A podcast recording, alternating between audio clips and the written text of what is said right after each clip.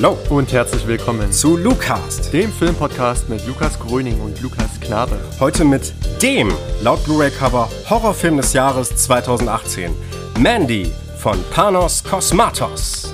Viel Spaß beim Zuhören. Liebe Zuhörerinnen, liebe Zuhörer, herzlich willkommen zu Lucas, dem Filmpodcast mit Lukas Gröning, das bin ich, und Lukas Knabe, das ist der werte Mann äh, mir gegenüber. Hi, Lukas. Hallo Lukas, freut mich wieder hier zu sein. Hallo an euch Zuhörer. Ja, nach Ewigkeiten. Wir haben äh, dafür, dass wir vor zwei Wochen im Prinzip Arbeitsverweigerung betrieben haben, äh, jetzt am Tag der Arbeit treffen wir uns nochmal, um euch eine neue Folge aufzunehmen. nee, war keine Verweigerung, wir hatten einfach terminliche Probleme.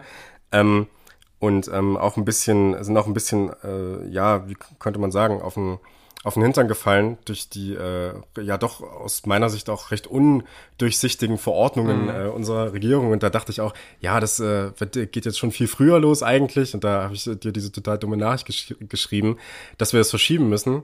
Ähm, ja, aber jetzt wissen wir, wie die Sachlage ist und haben uns dementsprechend heute nochmal getroffen, äh, um diese Folge aufzunehmen. Genau, ja. Ich denke mal, ähm, es ist zu verschmerzen, dass wir uns mal ein bisschen verspätet haben. Wir waren schon wirklich sehr, sehr gut im Takt. Du hattest auch äh, bei Instagram so geschrieben, dass wir wirklich ähm, ja die letzten Folgen uns äh, wirklich ins Zeug gelegt haben, das Ganze pünktlich rauszubekommen und regelmäßig. Jetzt wurden wir ähm, durch äh, natürlich nicht nur unser Verschulden dadurch ein bisschen ausgebremst. Aber heute geht's wieder los mit dem Film äh, Mandy, wie du es schon im Einspieler gesagt hast, von Panos Kosmatos, von dem wir im Podcast äh, noch nichts gehört haben. Und ich glaube, äh, wo wir noch nicht mal irgendwie im entferntesten drüber gesprochen haben, dass der irgendwie in einem unserer bisherigen Filme mal äh, auftrat oder da irgendein Thema so ein bisschen lancierte. Hm. Ähm, genau, deswegen, ich freue mich wirklich auf das Gespräch. Es ist ja ein Film, den ich für dich ausgesucht habe.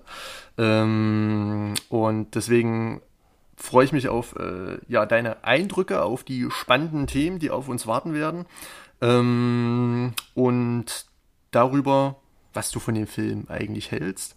Aber wie wir es eigentlich immer machen, sprechen wir erstmal so über die allgemeine Rezeption, wenn das hm. passt. Ja. Und ähm, dann können wir ja darüber so ein bisschen ins Thema einsteigen. Ja. Es war ja ein Film, der sich, äh, der schon öfters vor mir lag. Das hast mhm. du, glaube ich, in der letzten Folge schon mal gesagt, Stimmt, im Rahmen genau. unseres äh, 5 gegen 5, äh, unseres kleinen privaten Film Double Feature, dieser privaten Double Feature Abende, ähm, wurde allerdings von mir noch nie ausgewählt. Oh, Entschuldigung. Ähm, und ähm, jetzt musste ich mich äh, dem mal stellen. Ne? Und ähm, ja, ich freue mich auch auf jeden Fall auf das Gespräch, eine, eine Einschätzung, wie ich ihn jetzt erstmal fand, in auf so einer gut oder gut gegen schlecht Skala. Mhm.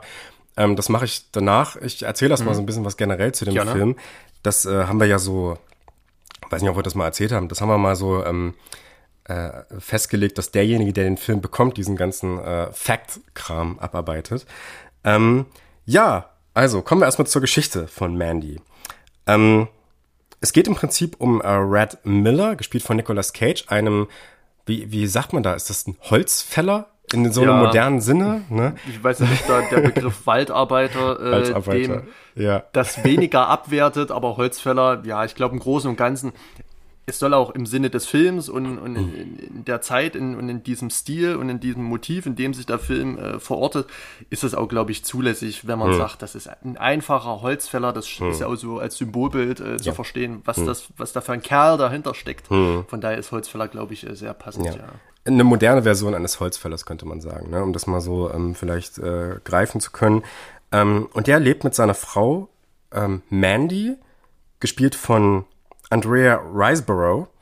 Ähm, in einer Waldhütte könnte man sagen. Ne? Und äh, sie ist äh, Künstlerin, das äh, kommt so ein bisschen hervor, beziehungsweise Betreiberin von einem Shop, vielleicht eine Tankstelle oder sowas. Ist eine Tankstelle, eine Tankstelle, ne? Das war eine Tankstelle, genau, genau ja. Ähm, lebt zusammen. Und ähm, das Ding ist eigentlich, sollte man zur Story gar nicht mal so viel verraten, aber wir, ähm, wir spoilern jetzt einfach mal, mhm. weil das, glaube ich, gar nicht anders geht. Mhm. Ähm, nur auf einer Handlungsebene ähm, passiert es so, dass diese Mandy also die leben da so zusammen, äh, in einem relativ romantischen Beisammensein.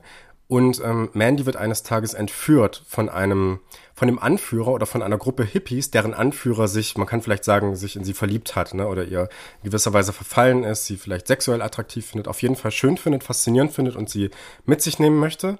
Sie erwidert diese Liebe allerdings nicht und wird daraufhin vor den Augen von ähm, Red verbrannt bei lebendigem Leibe, mhm. ähm, woraufhin sich Red auf einen grausamen Rachefeldzug macht, den wir dann in der zweiten Hälfte des Films, tatsächlich genau der zweiten genau, Hälfte des Films richtig, äh, begreifen können. Ne? Genau äh, nach einer Stunde ist diese Verbrennung geschehen.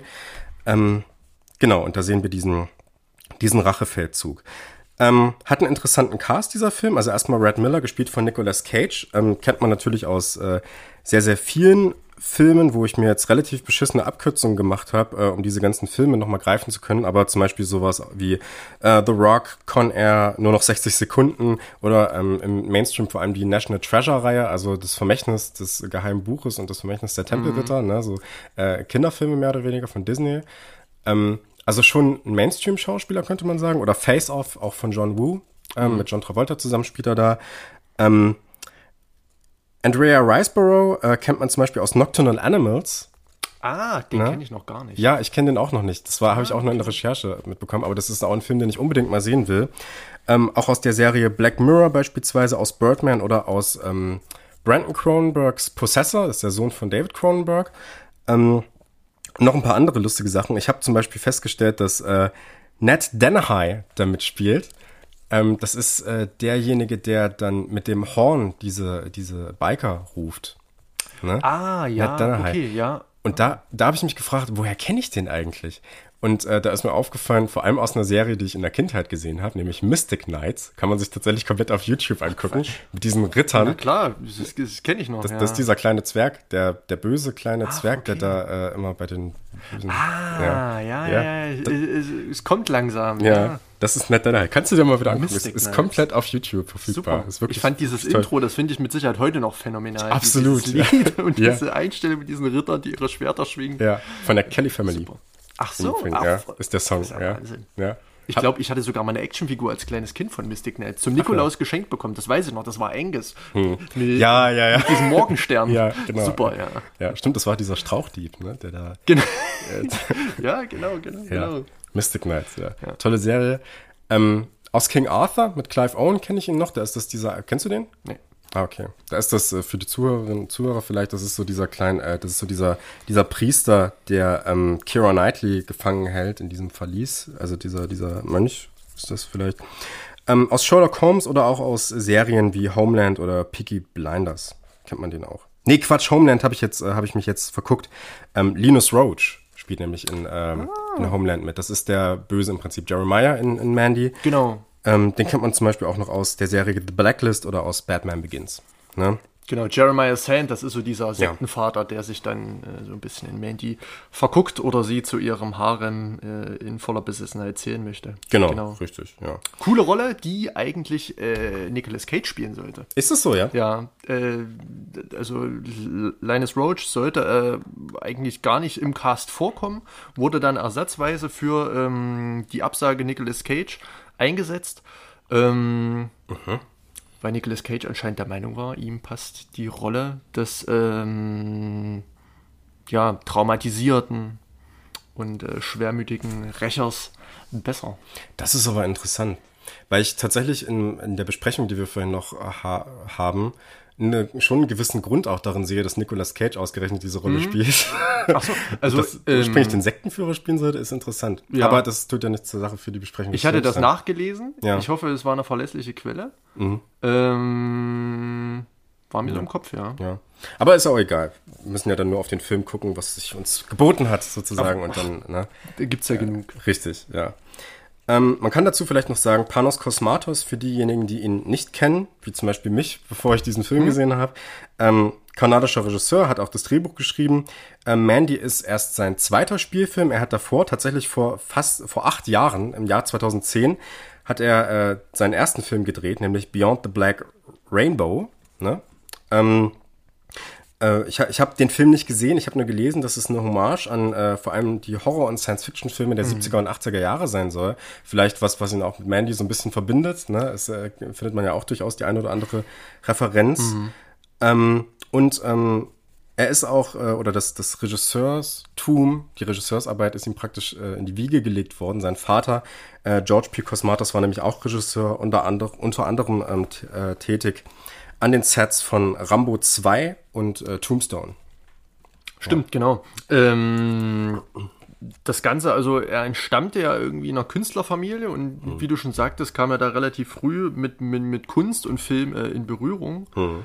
Ähm, und ich glaube in Beyond the Black Rainbow und in Mandy möchte er auch, ich hatte das äh, im Booklet äh, des Mediabooks von Kochfilms nachgelesen, ja. möchte er auch so ein bisschen ähm, seine Vergangenheit irgendwie bearbeiten, aufarbeiten und auch darstellen, mhm. wie so die einzelnen Phasen seiner, äh, seines Erwachsenwerdens oder, oder, oder, oder, oder seiner Selbstfindung zur neuen Erkenntnis ähm, mhm. so vonstatten ging in diesen mhm. einzelnen Sequenzen. Mhm. Ähm, und das soll sich so ein bisschen durch die beiden Filme durchziehen.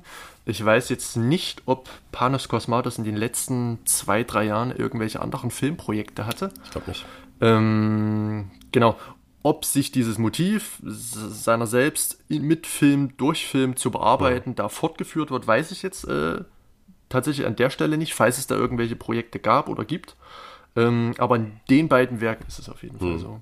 Genau. Er hat es ja auch mit Hinblick auf, ähm, auf Beyond the Black Rainbow ähm, so geschildert, äh, zumindest geht das aus meinen Recherchen vor, dass er früher sehr, sehr viele Filme, also Horrorfilme nicht gucken durfte und sich nur die Cover ansehen durfte und sich dann sozusagen gedacht hat, okay, was steckt eigentlich mhm. dahinter, wie sieht eigentlich dieser Film aus und das dann diese, ein, diese einzelnen Eindrücke von den Covern dann sozusagen ja. in Filme gepackt hat. Ne? Ähm, ja, werden wir dann gucken, inwiefern sich das vielleicht bei Mandy dann also auch da, fortführt. Das macht jetzt schon unglaublich viel Sinn. Hm. Äh, kommen wir aber noch drauf zu sprechen kommen, inwiefern da irgendwelche Querverweise vorhanden sind. Genau. So, das äh, war es jetzt erstmal so, was die Hard Facts hm. angeht. Vielleicht kann man noch sagen, Musik, äh, Johann Johansson. Oh ja, nicht ähm, zu vergessen. Genau. Vor allem bekannt äh, durch äh, die Arbeit mit Denis Villeneuve mhm. in Prisoners, Sicario und Arrival mhm. hat er äh, die Filmmusik beigesteuert und auch in Darren Aronofskys Mother unter anderem. Ah, okay. Ja. ja. Ähm, Johann Johansson äh, ist ja, glaube ich, äh, vor ein paar Jahren in, in Berlin verstorben. Gott hab ihn, hab ihn selig. Ähm, und hatte sich, glaube ich, äh, ich glaube, Mandy war sein letzter Soundtrack, mhm. den er sich äh, gewidmet hat äh, vor seinem Ableben. Ähm, und hatte sich nach einer, ich glaube, nach den Filmen mit Denis Villeneuve nochmal so etwas oder mit durch die Filme äh, mit Denis Villeneuve etwas experimentellerem gewidmet und vielleicht können wir nochmal auf die Musik zu sprechen kommen, hm. ähm, die ja doch schon einen großen Einfluss und eine große Wirkung in Kombination mit dem ganzen visuellen äh, im Film erzielt. Und ich persönlich finde den Soundtrack, wie so viele andere Soundtracks auch, aber ähm, hier ganz besonders ähm, auch sehr geeignet, um nochmal den Soundtrack ob äh, mit dem Hintergrund den, äh, des Films oder aus äh, purem Musikgenuss, ähm, sich den nochmal anzuhören. Den gibt es bei Spotify und iTunes, sollte der durchaus vorhanden sein. Hm. Äh, ich glaube, in Vinyl gibt es den auch relativ gut. Auf CD glaube ich nicht allzu gut. Es gab mal eine Ultimate Edition von Kochfilms. Da war tatsächlich der Soundtrack mit dabei. Im Mediabook ist er leider nicht mit dabei. Hm. Aber äh, lohnt sich auf jeden Fall sehr. Hm. Genau. Ja, auf jeden Fall. Äh, Musik äh, absolut fantastisch auch in dem Film. Aber ähm, bevor ich so meine Meinung zu dem Film äh, mhm. kundtue, würde ich dich ganz gerne, äh, dir auch ganz gerne mal so die Klassikerfrage stellen. Warum durfte ich mir eigentlich diesen Film angucken? Mhm. Ähm, das korrelierte so ein bisschen genau mit der Zeit, in der ich mich dazu entschlossen habe, mit Film näher in Kontakt zu treten. Also natürlich habe ich schon eigentlich mein ganzes Leben gerne Filme geschaut, viele Filme geschaut, ähm, querbeet, meistens natürlich die Mainstream-Filme, was Papa so geguckt hat, was Mama so geguckt hat, was so im Kino lief, was so die Schülerinnen und Schüler äh, in meiner Peer Group äh, und Freunde so geguckt haben. Ähm, aber so mit der Zeit, sprich vor ungefähr drei, vier Jahren, das heißt mit Anfang 20, ähm, dachte ich mir dann so, okay, jetzt schaust du doch mal, jetzt hast du wirklich schon viel gesehen, äh, viel Neues ähm, oder vieles, was jetzt so einen neuen, neuen Eindruck oder so irgendwie so einen neuen Erkenntniszuwachs schafft, wo man jetzt wirklich nochmal eine neue Perspektive ähm, bekommt. Hast du in den letzten Jahren im Kino vielleicht nicht so sehr gesehen. Vielleicht Hereditary war nochmal so, so ein Lichtblick in den Jahren. Ähm, und hab dann so geguckt, was es noch so abseits gibt. Vielleicht so Nischenfilme, vielleicht so, so Underground-Filme. Ähm, ich hatte damals noch keine Vorstellung, wie groß dann eigentlich doch so dieser ganze äh, Kosmos ist, in dem äh, Filme auch noch, sag ich mal, so in der zweiten und dritten Reihe existieren, die gepflegt werden, die in tollen Editionen äh, publiziert werden, die dann zwar auch dadurch äh, relativ teuer sind im Vergleich zu den ganz normalen Amaray-Pressungen, mhm. die man ja nach wenigen Monaten schon für 8 bis 10 Euro bekommt. Ähm, habe ich mich dann trotzdem dazu entschlossen, das Ganze mal genauer anzugehen. Und Mandy war, glaube ich, einer der Filme, die mir als erstes ähm, in den Sinn gekommen sind, äh, mich da mal genauer mit zu beschäftigen, weil ich, glaube ich, relativ früh vor Veröffentlichung des Films schon einen Trailer gesehen hatte. Und der hat mich sehr, sehr angesprochen, auch so dieses Experimentelle. Gerade in der Zeit äh, wollte ich mich halt dafür öffnen, auch mal ein bisschen was Abseitigeres äh, anzusehen. Ähm, und da kam das relativ schnell in Betracht, mir den Film mal genauer anzuschauen. Zumal Nicolas Cage war mir natürlich ein Begriff. Ähm, und so dieser erste Eindruck, dort einen, einen, einen sehr, sehr brutalen, einen sehr, sehr äh, experimentellen Horrorfilm zu sehen. Ähm, das hatte mir zugesagt und dann hatte ich mir relativ schnell, ich glaube, ich hatte die Blu-ray ähm, sogar vorbestellt und hatte den relativ zeitig bei mir im Briefkasten. Hm. Ähm, und habe mir den dann ange angesehen. Hatte vorher schon ein paar Bewertungen gelesen und so weiter, die äh, ziemlich polarisiert haben. Also es gibt die eine Seite, die verteufelt den Film ähm, mhm. als ja als substanzloses, als als wild zusammengewürfeltes und, und äh, Durcheinander. Und die andere Seite äh, ja huldigt ihm, vergöttert ihn und so weiter als äh, großes ähm, und, und ja vielseitiges Machwerk. Ähm, hatte mir dann auch äh, das Mediabook geholt, was ich relativ günstig bekommen konnte. Ähm, und da entstand dann wirklich so eine gewisse Bindung zu dem Film. Vielleicht lag es daran, weil es einer der ersten war, mit denen ich mich intensiver beschäftigt habe. Ich habe dann auch für unseren ähm, Blog oder für den Blog ähm, unseres ja, sag ich mal, äh, Rezensionsvaters äh, Volker Schönberger, Die Nacht der Leben Text, da habe ich dann auch einen Text relativ äh, früh äh, geschrieben. Ach. Der ist heute noch online, ja. Ach, ist so, bin ich gar nicht drauf gekommen, ja. nochmal zu gucken. Ähm, Scheiße. Ich, wür ich würde den Text aber heute nicht mehr so schreiben. Ich hatte ah. mich da äh, in ein paar Themen nicht verrannt, aber ich habe meiner Meinung nach auf die falschen Themen Fokus gelegt. Wer da mal reingucken möchte, äh, die Nacht der Leben Texte, mhm. ähm, einfach mal bei Google eingeben, da findet man das mhm. relativ äh, zügig. Ähm, Vielleicht ohne das jetzt auszuführen, was waren das für Themen, wo du meinst, dich zu Ähm, und zwar habe ich mich sehr auf diesen, auf diesen Personenkult um Jeremiah Sand beschränkt. Mhm. Ähm, was das für Menschen waren, habe die 68er-Bewegung einbezogen. Mhm. Ähm, und habe versucht durch ähm, ja durch Inbesitznahme von Menschen durch durch Autorität durch Macht über Menschen ähm, so ein bisschen in dem Duktus, in dem Panos Kosmatos das Ganze anspricht und das Ganze ähm, aufs Bild bringt, ähm, einfach zu dekonstruieren, wie so wie Menschen also ich sage jetzt einfach mal, ich sage jetzt einfach mal, ähm, äh, bringe jetzt einfach mal den Namen Manson äh, ins Spiel, hm. ähm, wie man Menschen in eine Abhängigkeit zwingen kann, um irgendwie Wille, um Ideologie, um Glaube äh, zu ah. erzeugen und hm. zu missbrauchen. Hm.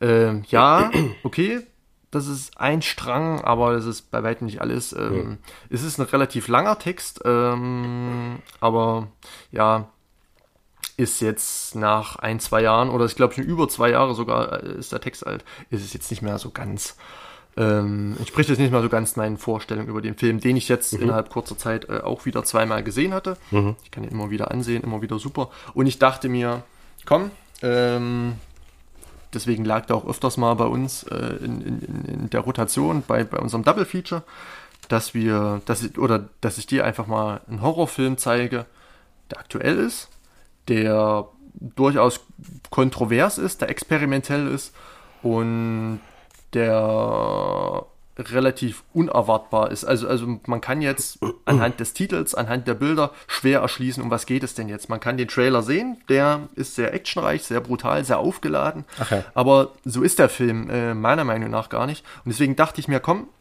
äh, jetzt muss ich dich einfach zwingen. Jetzt haben wir schon mal dieses äh, System auserkoren für unsere Podcast-Folgen. Äh, ähm, und jetzt schaust du dir mal an. Genau. Mhm. Und jetzt sitzen wir hier und sprechen drüber. Ja, jetzt, äh, jetzt hast du es geschafft. Ja. Entschuldigung, ich habe ein bisschen Frosch im Hals. Wir schneiden das nicht raus. Scheißegal, das, damit müsst ihr jetzt zurechtkommen. So. Ähm, ja, also es ist schon mal interessant, was für Themen du da ansprichst. Mhm. Also die, die in deinem alten Text äh, vorhanden sind. Also so, so, ein paar Sachen darin habe ich auf jeden Fall auch gesehen und mhm. da werden wir auf jeden Fall drauf zu sprechen kommen, mhm. auch auf, mit Einbeziehung der 68er und so. Ja, was kann ich zu dem Film erstmal sagen, wie ich ihn fand? Ich muss sagen, ich bin ähm, sehr, sehr froh, dass du mir den gegeben hast. Ich habe den Film jetzt viermal gesehen und finde ihn wirklich, wirklich richtig gut. Ich finde ihn richtig gut. Das ist, ähm, wir sprechen hier nicht von einem absoluten Meisterwerk, mhm. irgendwie, was zeitlos ist. Das ist jetzt nicht auf einem Niveau meiner Ansicht nach mit einem 2001 oder Clockwork Orange oder so, oder hat diese, ähm, die, diese, ähm, ja, diese, die, diesen Einfluss gehabt, vielleicht auch auf äh, natürlich zukünftige Filmemacher mhm. kann er ja noch gar nicht haben, ist ja erst ja. vor drei Jahren passiert. Aber ich fand ihn wirklich in jeglicher Hinsicht großartig. Ich fand ihn super interessant, diese ganzen Motive durchzugehen, die Ästhetik mir zu überlegen, was, äh, wie das irgendwie zusammenpasst. Ich habe beim ersten Mal gucken, ähm, das ist ein paar Wochen her, ähm, fand ich gar nicht mal so absolut großartig, aber auch je mehr ich ihn gesehen habe, desto interessanter wurde er, desto mehr bin ich durchgestiegen, desto mehr habe ich verstanden, was Cosmatos da, glaube ich, von uns möchte und wie er möchte, dass wir diesen Film sehen. Ähm, und ja, ich freue mich einfach nur auf das Gespräch. Das wird ziemlich interessant. Das ist ein absolutes, absolutes Brett, meiner mhm. Ansicht nach. Ja. Also würdest du sagen, ähm, dass der Film in relativ, äh, ja, vielleicht so ein äh, Uncut Gem, also so ein, so, ein, so ein versteckter Diamant ist, der nicht die monumentale Kraft eines 2001 hat, aber der schon ähm, eine Qualität hat. Habe ich das äh, in jedem so, Fall, ja. Richtig, ja. Ja. Also ich habe die Qualitäten des Films beim ersten Mal schon so ein bisschen durchdrungen, aber ich habe äh, also natürlich spielt dieser Film unfassbar viel mit Referenzen. Ne? Mhm. Und diese Referenzen sind mir zum Teil auch sehr, sehr stark aufgefallen mhm. und äh, ich habe die dann auch geordnet. Aber ich habe nicht verstanden, wie das alles in ein System irgendwie reinpasst, weil die Referenzen, die man da drin findet, die sind sehr, sehr vielfältig. Mhm. Das geht ja vom absoluten Mainstream bis hin in, in die kleinste Horrorperle hinein, ne? Ja. die man irgendwann mal vielleicht aufgeschnappt hat, bis zu auch Klassikern, ne? so Texas Chainsaw Massacre oder mhm. Evil Dead oder sowas. Mhm. Ne? Das, mhm. das steckt da alles drin. Ja. Aber wie das äh, zusammenpasst, das habe ich äh, noch nicht verstanden und ähm, dementsprechend, ähm, ich habe mich jetzt nicht sofort der Reihe von Leuten angeschlossen, die das als einen sinnlosen Mischmasch bezeichnet haben, mhm. weil ich glaube, dass dieser Film nicht einfach nur sinnloser Mischmasch ist, oder, oder dass er Mischmasch ist, erstmal, darauf weist er ja selber hin an einigen Stellen, finde ich. Ähm, kommen wir noch drauf zu sprechen. Mhm. Ähm, aber ich finde, dass da schon ein kohärenter Sinn hintersteckt, den man auch entschlüsseln kann. Und es ist nicht einfach nur sinnlos. Also ich habe dann auch ähm, äh, ein paar Kritiker gelesen, die sich damit zufrieden gegeben haben, diesen Film einfach so als, ja, das ist, äh, das ist was für die Kunsthochschule und damit können sich dann Leute beschäftigen, die da irgendwie was drin sehen wollen oder sowas, ne? Und die, die da irgendwie was einfach aus so einer scheinbaren Sinnlosigkeit mhm. irgendeinen Sinn erschließen wollen, aber ich glaube, so einfach ist es echt nicht. Das ist mir, das geht mir bis, das geht mir nicht weit genug. Also ich finde den Film dahingehend eigentlich relativ dankbar. Also ähm, wenn man jetzt unseren Ausführungen so zuhört, sollte man nicht denken, dass das ein Film ist, dem man sich nur durch eine stundenlange Reflexion irgendwie nähern kann. Hm. Sondern ich finde äh, durchaus, dass das auch ein Film ist, der mit einem konventionellen Blick ähm, äh, äh, des Filmsehens ähm, durchaus auch erschließbar und genießbar ist. Mhm. Ähm, klar muss man mit diesen optischen, äh, visuellen und, und, und, und, mit diesem äh, verschriebenen Begriff des Pacings äh, muss man so ein bisschen, ähm, muss man sich einfach drauf einlassen.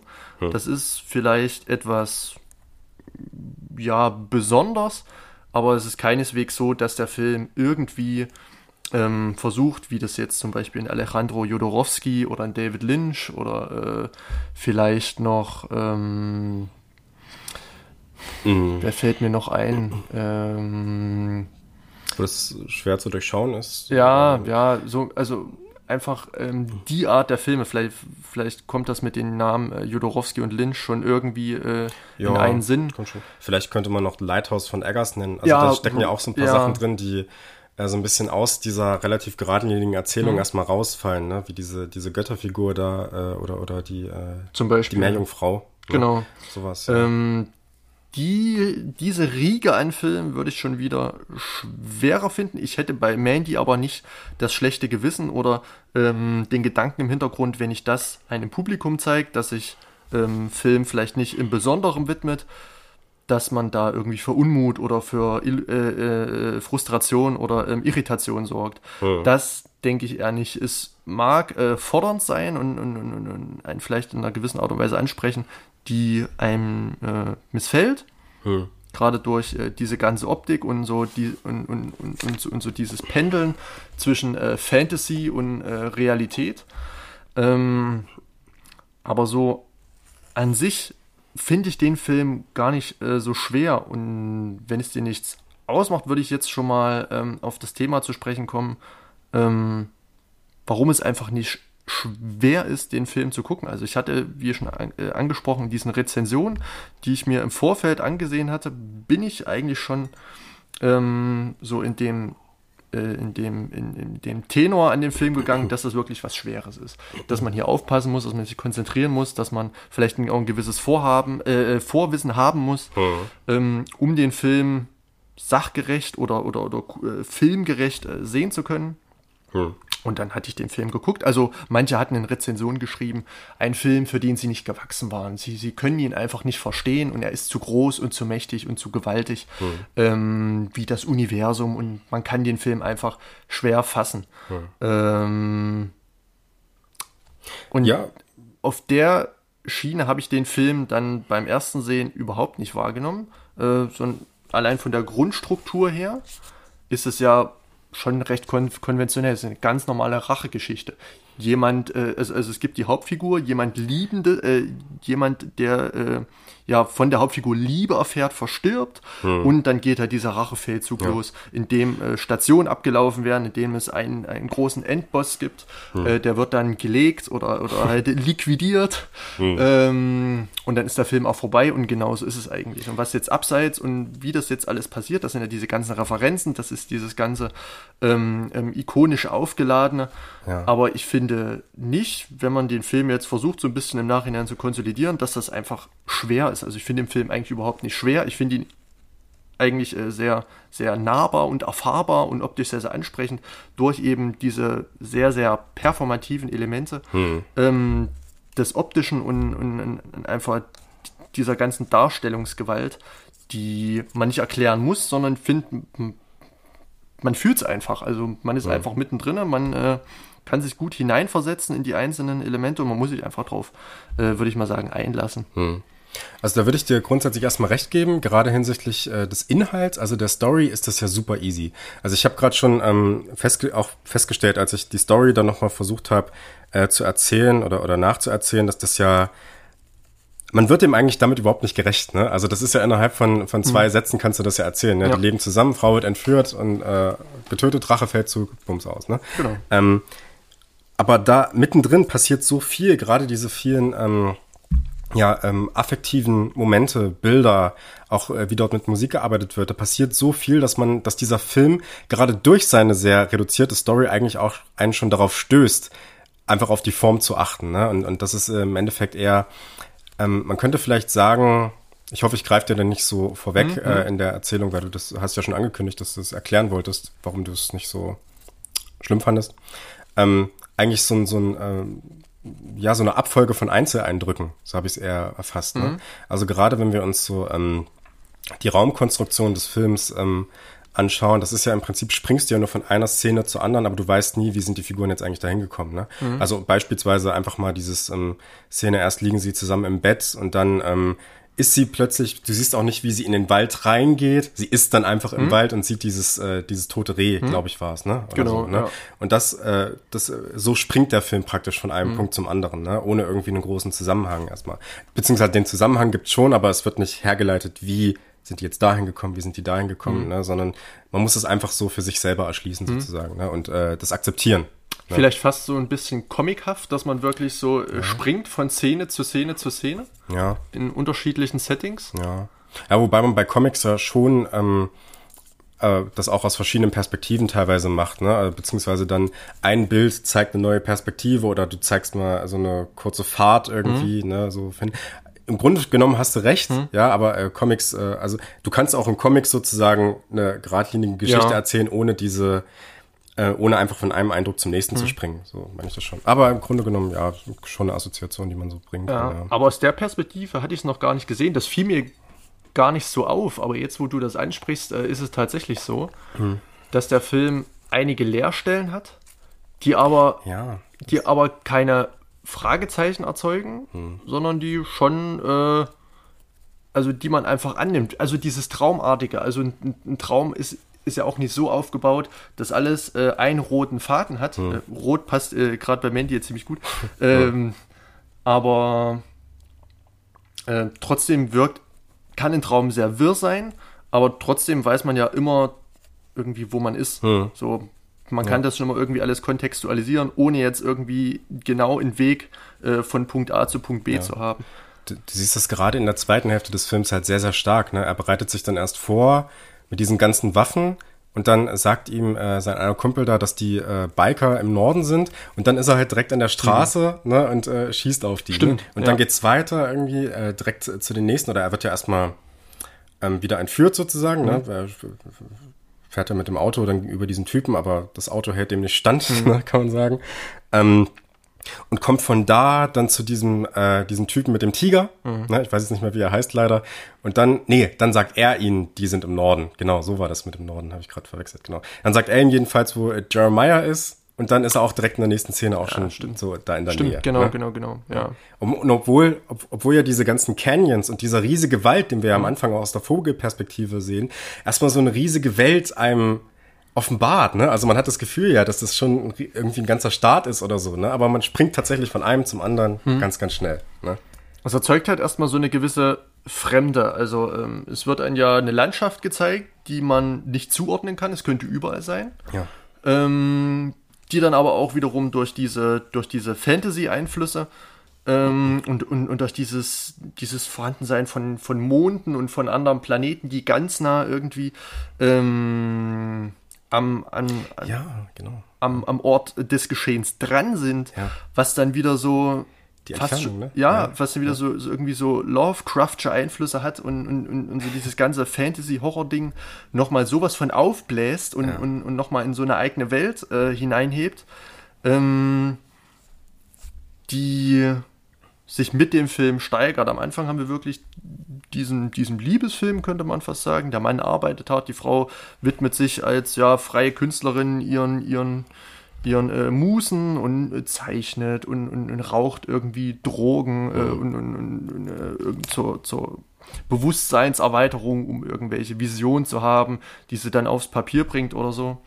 Mhm. Ähm, und gerade so dieser Ort, dieser Heimatort, dieses Haus, ähm, hat mich auch so ein bisschen an so einen Backwood-Horrorfilm erinnert. Mhm. Also so ein bisschen, also dieses Total, Evil, ja. so dieses Evil Dead-mäßig, dieses fast schon verwunschene. Das Bild ist natürlich sehr farbenfroh. Die Farben sind sehr gesättigt, sehr kontrastreich. Mhm. Alles ist in, äh, gerade gra diese Lichteffekte sind in so einem Blur-Effekt.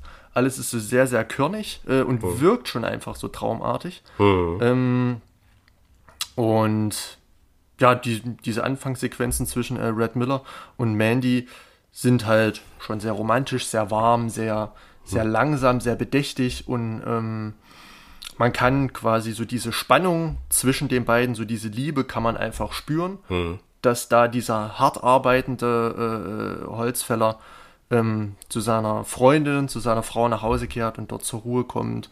Ähm, beide liebkosen sich, erzählen sich irgendwelche ähm, ja, liebwitzigen Sachen mhm. und ähm, sind einfach sehr romantisch miteinander im Umgang, was dann aber natürlich gebrochen wird durch diesen durch diese Biker-Gang mhm. ähm, und durch äh, natürlich durch äh, Jeremiah Sand und seine ja, Untergebenen. Mhm. Ähm, ja. Hm?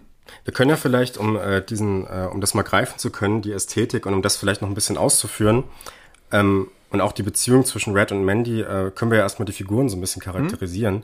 Ähm, weil gerade die Ästhetik passt da auch ziemlich gut, weil diese ersten Aufnahmen, die wir da sehen von, oh, ich muss ein bisschen näher ran, glaube ich, diese ersten Aufnahmen von von Red mit seinen äh, Kollegen. Das sind ja relativ konventionelle Aufnahmen, die man jetzt auch aus einem relativ ja, stenotypischen Hollywood-Film erstmal vielleicht erwarten würde. Ne? Dazu kommt noch, dass du ja dann mit Nicolas Cage eigentlich auch einen ja, könnte man, kann man immer, man kann schon immer noch Star sagen, ne? Aber schon jemand, der jetzt die letzten Jahre schon so ein bisschen aufs Abstellgleis geraten ist und nicht mehr in den ganz großen Produktionen Ja, ne, ja. mitspielt, ne? Oder auch in so Mainstream-Produktionen wie, wie Lord of War oder, oder eben wie die National Treasure-Reihe. Mhm. Ähm, aber trotzdem eben ein Schauspieler, den man auf jeden Fall noch kennt, ne? Ähm, und diese Figur Red wird ja dann auch erstmal als so dieser kernige Arbeitertyp eigentlich dargestellt, ne? Und ähm, der allerdings erstmal also den man jetzt vielleicht auch, um das mal vielleicht so ein bisschen auf aktuelle Zeiten zu münzen, Mhm. den man vielleicht mit so einem Prototyp von einem weißen Amerikaner ähm, äh, assoziieren würde und wo man, und wo Südstaaten, ja, Arbeiter. vielleicht, ja, wo man vielleicht äh, sagen könnte, auch das ist so nicht Prototyp Trump-Wähler, aber schon, wenn man sich ein Klischee bauen könnte, wäre das schon das, ne? Ja. Der aber dann wiederum als äh, wenn dieses äh, diese Radioaufnahme im Auto kommt, dann abschaltet, ne, wo es darum geht, dass die Regierung ja das feiert, dass wir haben Pornografie verboten und Prostitution und so, ne, und alles was schlimm ist, dann schaltet er wiederum ab und dann sehen wir, ach, der hat ja äh, eine Künstlerin zu Hause, die man vielleicht eher einem progressiveren äh, Bild wieder zuordnen könnte, ne? Also er steht sozusagen so ein bisschen zwischen den Stühlen, ist aber auch äh, sowohl was seine Figur, die Darstellung seiner Figur angeht, als auch was den Schauspieler Nicolas Cage angeht, ne, der so, so seine Hochphase eigentlich so Mitte der 2000er hatte, eigentlich dieser weiße Amerikaner, ne, wie man es so sieht. Und damals äh, gab es ja vielleicht noch so äh, was man damals scherzhaft sowas wie äh, Quotenschwarzen und so gesagt hat, das, äh, das war ja das Maximale, was in Filmen an Diversität irgendwie äh, zu sehen war, ne? wenn man nicht irgendwie einen chinesischen Superstar Ja. drin hatte, äh, weil China halt da, oder eine chinesische Produktionsfirma dann noch ein bisschen äh, was mitzusprechen hatte, ne? was ja heute auch noch so ist, aber das führt jetzt ein bisschen zu weit. Ähm, Genau, und Mandy auf der anderen Seite, diese, ähm, wie ich persönlich ja finde, wunderschöne, aber auch sehr faszinierende und teilweise auch ein bisschen, äh, ja, eine Frau, zu der wir aber trotzdem auch durch diese unkonventionelle Erscheinung in Distanz treten, ja. Ne? Also die, die hat ja auch was super Gruseliges teilweise dran Ja. an sich, ne? Und äh, gleichzeitig aber dieses ähm, künstlerische und dieses äh, faszinierende, ne? Und ähm, und das passt auf den ersten Blick gar nicht so richtig zusammen, aber die beiden kommen da irgendwie schon zurecht, ne? Also es, es sind aber beides, auch sie äh, zeigt das äh, durch ihr Mötley Crew Shirt, also so eine klassische Rockband, was sie da anhat, ne?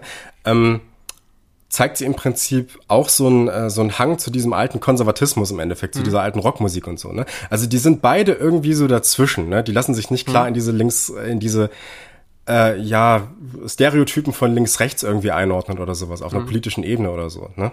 Das fand ich schon mal ganz spannend. Und dann ähm, funktioniert das aber ästhetisch ziemlich gut, dass die beiden ja anscheinend erstmal wunderbar damit zurechtkommen, durch diese, ähm, durch diese sehr grellen, ähm, gesättigten Farben, wie du schon gesagt hast, die in den Bildraum sozusagen eindringen, wenn sie zusammen sind, ne? dieses rosa oder teilweise rote.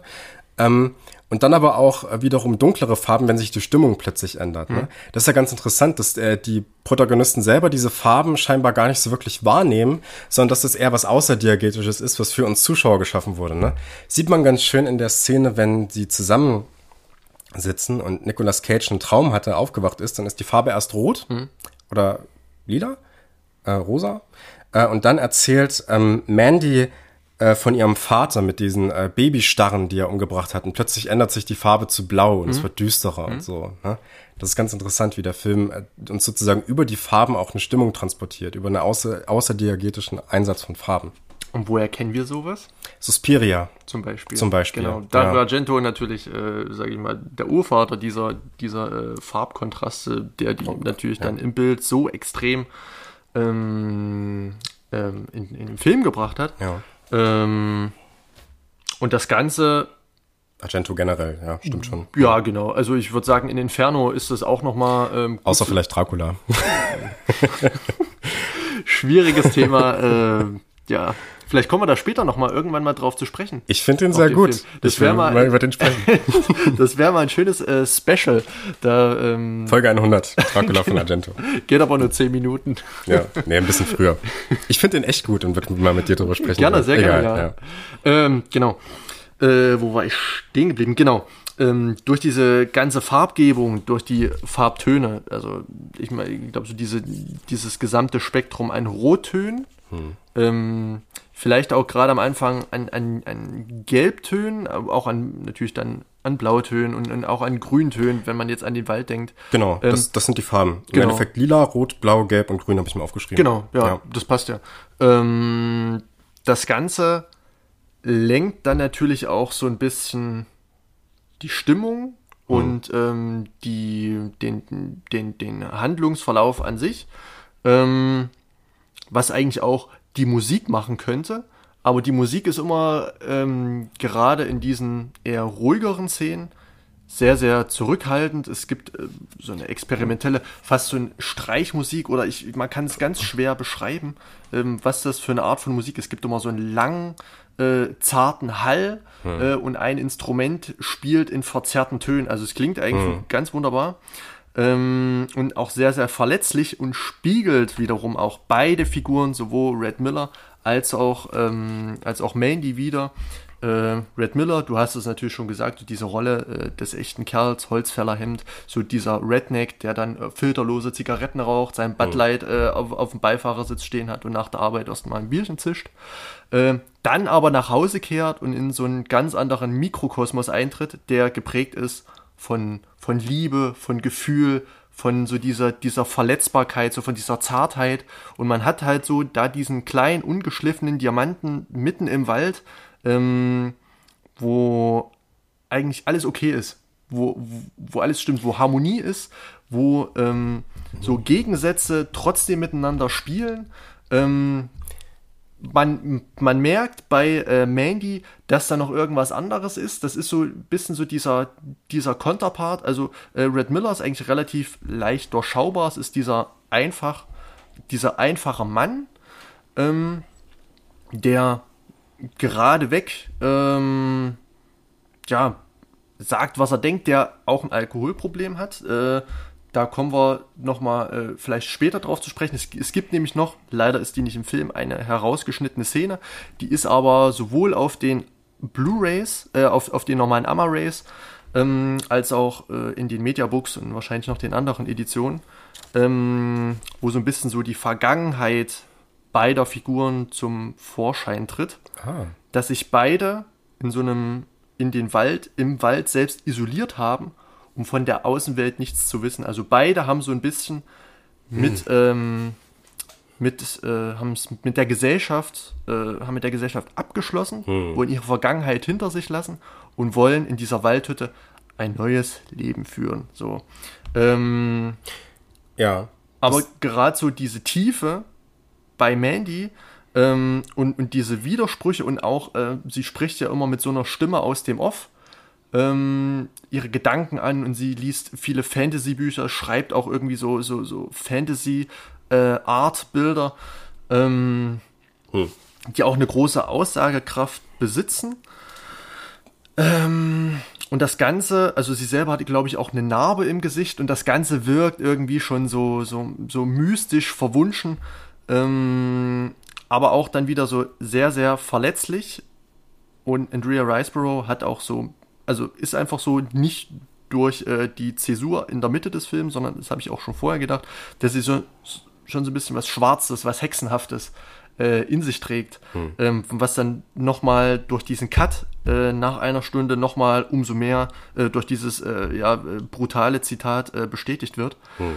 Ähm, genau, hm. also das würde ich dem noch anfügen. Ja, ähm, das stimmt auf jeden Fall. Also Fuck, jetzt, jetzt wollte ich irgendwo unbedingt ansetzen. Du wolltest, ah, warte mal, äh, ja, ich, ich, ich hab's an deinem Blick gesehen. Ähm, also, also auf jeden Fall ähm, stimme ich dir dazu, dass das erstmal eine sehr ähm, ambivalente Atmosphäre im mhm. Endeffekt ist. Also ich, ich wollte so ein bisschen einschreiten, als du gesagt hast, dass es so total romantisch ist, mhm. weil eigentlich ist es das ja in Teilen dann wiederum nicht.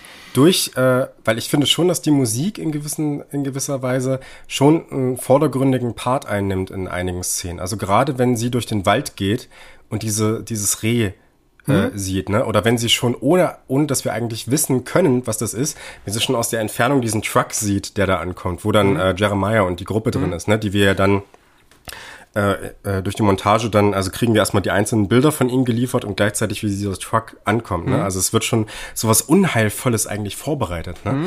Und das ähm, zum einen durch das Schwarz-Weiß, in dieser Szene, zum anderen durch die Musik die ganze Zeit und zum anderen fängt der Film eigentlich hier schon an, äh, Zitate zu streuen. Mir ist das aufgefallen, als sie das tote Reh sieht. Das war für mich tatsächlich ein 1 zu 1 Zitat aus ähm, Antichrist von Lars von Trier. Mhm. Und das ist ein Punkt, wo ich dachte, okay, vielleicht stimmt ja mit Mandy dahingehend was nicht, dass sie dann auf einmal die ist, die so. Gewalt anwendet. Ja. ja?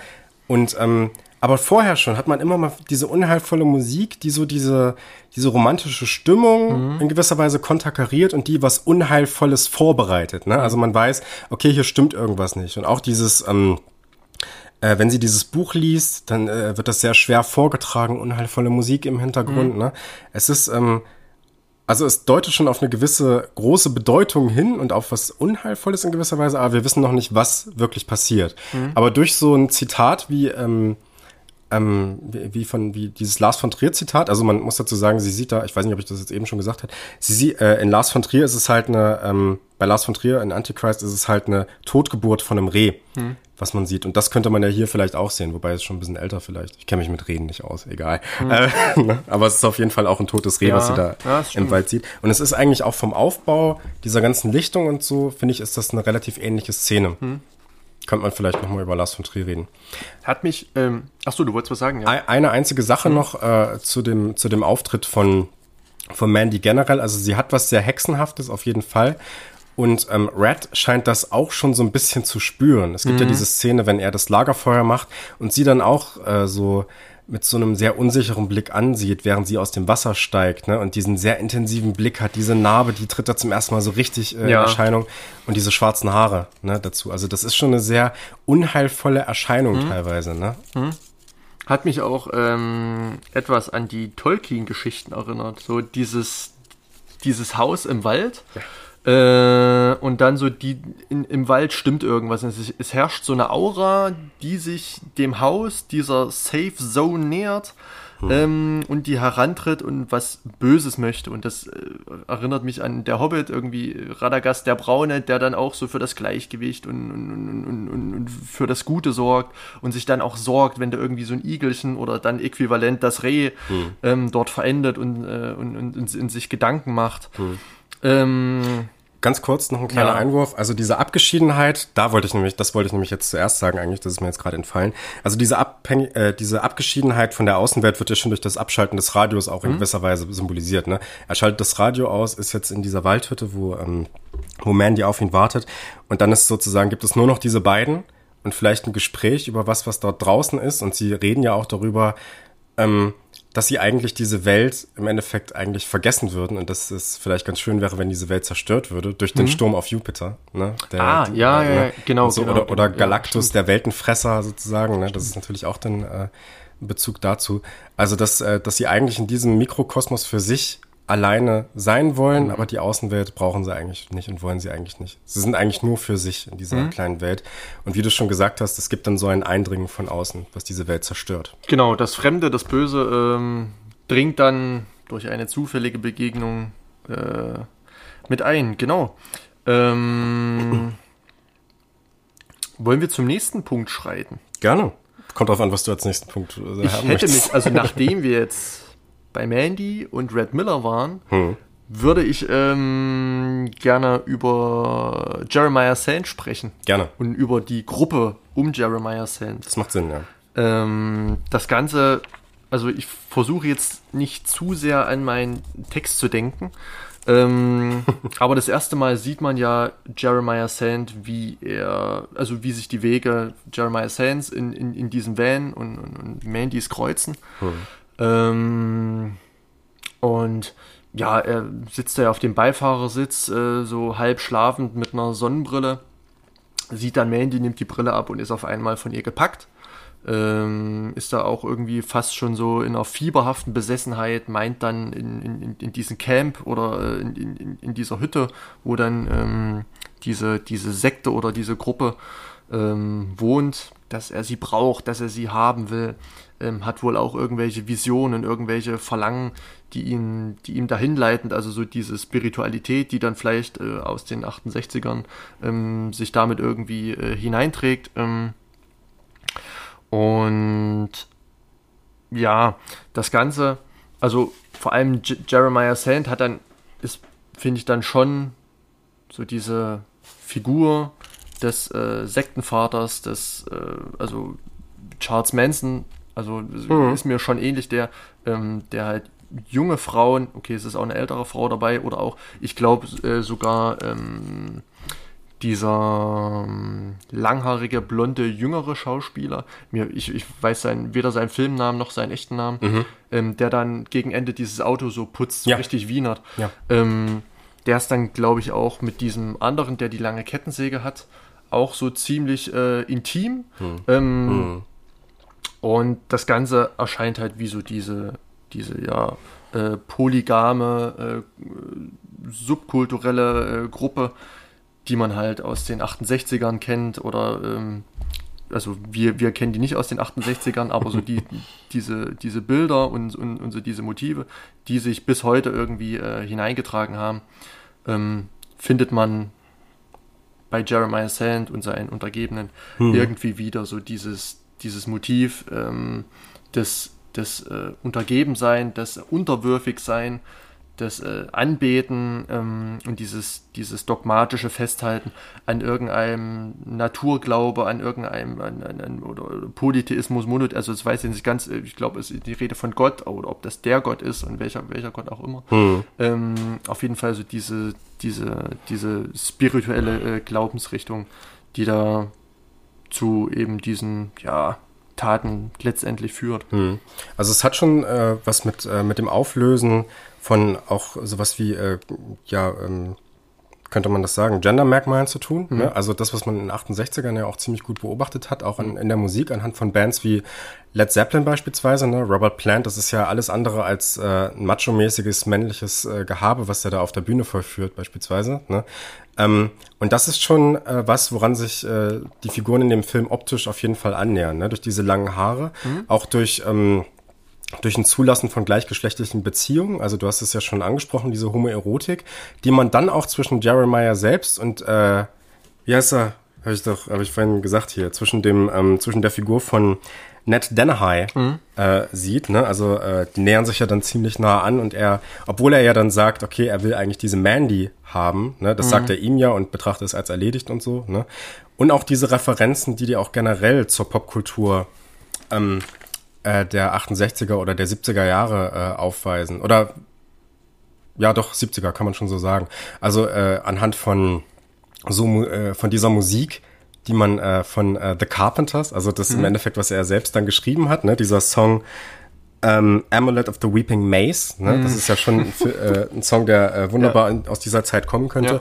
Oder auch äh, dass äh, Ned Den äh, Dennehy in der zweiten Hälfte des Films kurz vor seinem Tod ähm, nochmal mit Bezug auf die Verbrennung von Mandy äh, dieses Zitat bringt, It's better to burn out than to fade away. Mhm. Das ist ein Zitat aus einem Neil Young Song aus äh, Hey, ah, Hey, My, My. Ach. Ne? Und äh, ich glaube, ich habe auch irgendwann mal gelesen, dass auch äh, Kurt Cobain das in seinem Abschiedsbrief diese Zeile dann nochmal zitiert hat oder mhm. so. Ne? Aber auf jeden Fall ist das ein ziemlich großes Ding in dieser Hippie-Kultur. Ne? Ja. Kann man sagen. Und ich kenne auch äh, aus einer heutigen Sicht irgendwie Rockfans, die sich mit dieser Musik sehr verbunden fühlen, die diese Zeile kennen einfach. Ne? Mhm. Ne? Also uh, It's better to burn out than to fade away. Ich glaube, hat das nicht auch mal Bob Dylan in irgendeinem...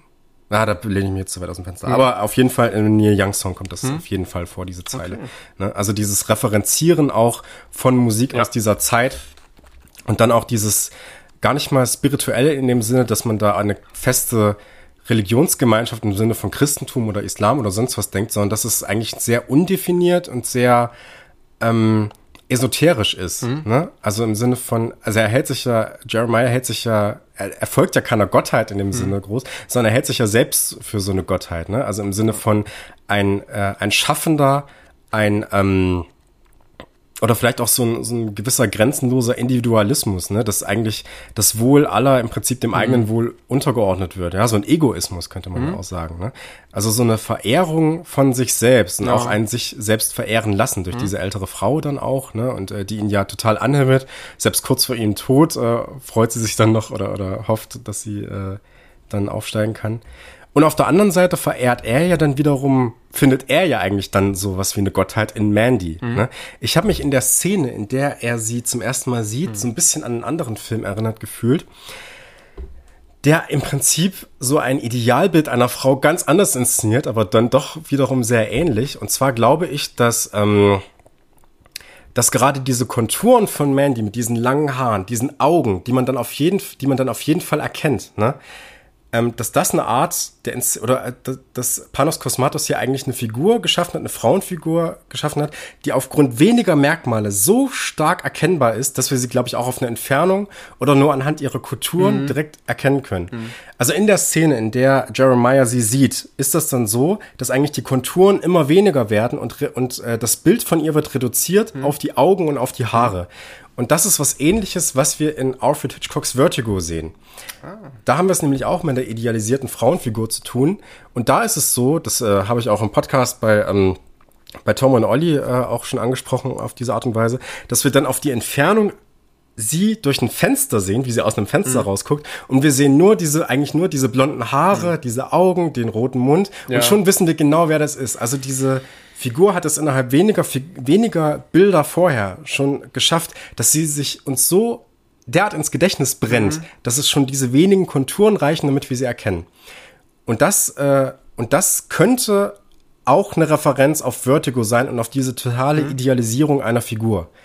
Ich, das ist wahrscheinlich zu weit hergeholt, aber es ist das ähnliche Prinzip, will ich ähm, damit sagen. Also ich verstehe das. Ähm, also Mandy wird dann auch fast nicht zu einer, zu einer Gottheit hochstilisiert, aber schon wie zu so einer Art, ähm, ja, wie könnte man das jetzt sagen? Sünde ist das falsche Wort, aber ähm, wie so, so dieser heilige Gral, der trotz, dass man sich ähm, seiner bemächtigt, irgendwie trotzdem noch so eine gewisse Überlegenheit hat. Ja. Ähm, das sieht man ja auch dann, wenn Jeremiah Sand sich vor Mandy auszieht, hm. ähm, ihr irgendwas, äh, irgendwas, ja, du hast es schon gesagt, irgendwas Selbstverliebtes, irgendwas sehr hm. Egoistisches ähm, faselt. Ähm, und Mandy fängt einfach an zu lachen und, und dupiert ihn damit, hm. äh, äh, führt ihn vor seinen Untergebenen ähm, in aller Peinlichkeit vor. Hm. Ähm, und äh, ja, führt auch die Figur Jeremiah Sainz wie schon zu, also ist wie, wie so eine Art Clown, wie, wie, wie so ein Gaukler, mhm. ähm, den man auch nicht wirklich ernst nehmen kann. Also es ist jetzt nicht so dieser mächtige, dieser unüberwindbare ähm, ähm, ähm Aggressor, vor, vor dem man Angst haben muss, mhm.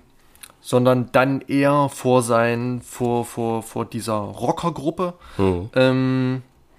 Und ich habe Jeremiah Sand immer gern mit so einer Schlange verglichen. Also äh, so, so mhm. hinterlistig, falsch, aber dann doch irgendwie äh, relativ äh, hilflos, nur giftig. Mhm. Ähm, die dann so in diesen Garten Eden eindringt. Adam und Eva, mhm. naja. Mhm. Äh, eine Sünde gibt's da nicht wirklich, weil Eva dann ja, äh, sag ich mal, unfreiwillig irgendwie gepackt wird. Mhm. Ähm, aber ja, so habe ich äh, dann Jeremiah Sand immer als Figur und als Charakter äh, wahrgenommen. Hm. Das mit dem Garten Eden passt ganz gut, weil das auch, äh, weil auch die Holzhütte, in der das Paar sich in Antichrist von, von Trier befindet, hm. als Eden bezeichnet wird. okay. Ne? Also auch cool. das, um das so als Referenz vielleicht ah, noch so auf, aufzuwerfen, ja. Ähm, aber genau, also im Prinzip dieser, dieser ähm, ja, esoterische Typ, mhm. der dann doch relativ hilflos ist. Ne? Also sieht man ja Schon. gerade am Ende, bevor er dann, äh, bevor er von Nicolas Cage, bevor er Nicolas Cage eigentlich nochmal anfleht, dass mhm. er nicht umgebracht wird, ne? ähm, dass er nochmal äh, sagt, was für ein toller Typ er ist und äh, dass er eine Gottheit ist ne? mhm. ne? und so weiter und ja. so fort und dass du niemals mich erreichen wirst. Ne? Also ich habe überlegt, ähm, warum die Figur Jeremiah Sands so dargestellt wird. Mhm. Äh, also das ist jetzt vielleicht so ein bisschen Küchenpsychologie aber vielleicht hält es Panos Kosmatos mit, der, mit den Bewegungen, mit den esoterischen Bewegungen der 68er ja vielleicht nicht ganz so gut, hm. da wir eigentlich nichts Positives aus den Figuren und aus, äh, und, und aus den äh, Motiven und aus den, äh, ähm, ähm, äh, sag ich mal so, Leitphrasen ähm, die dieser Figuren äh, rausbekommen können, sondern dass die einfach als Spinner irgendwo äh, abgestempelt werden und die dann auch noch gegen Ende ja wahrhaftig äh, abgeschlachtet werden. Hm. Ähm, äh, und diese Flower Power, die dann also ich möchte das jetzt nicht über einen Kamm scheren.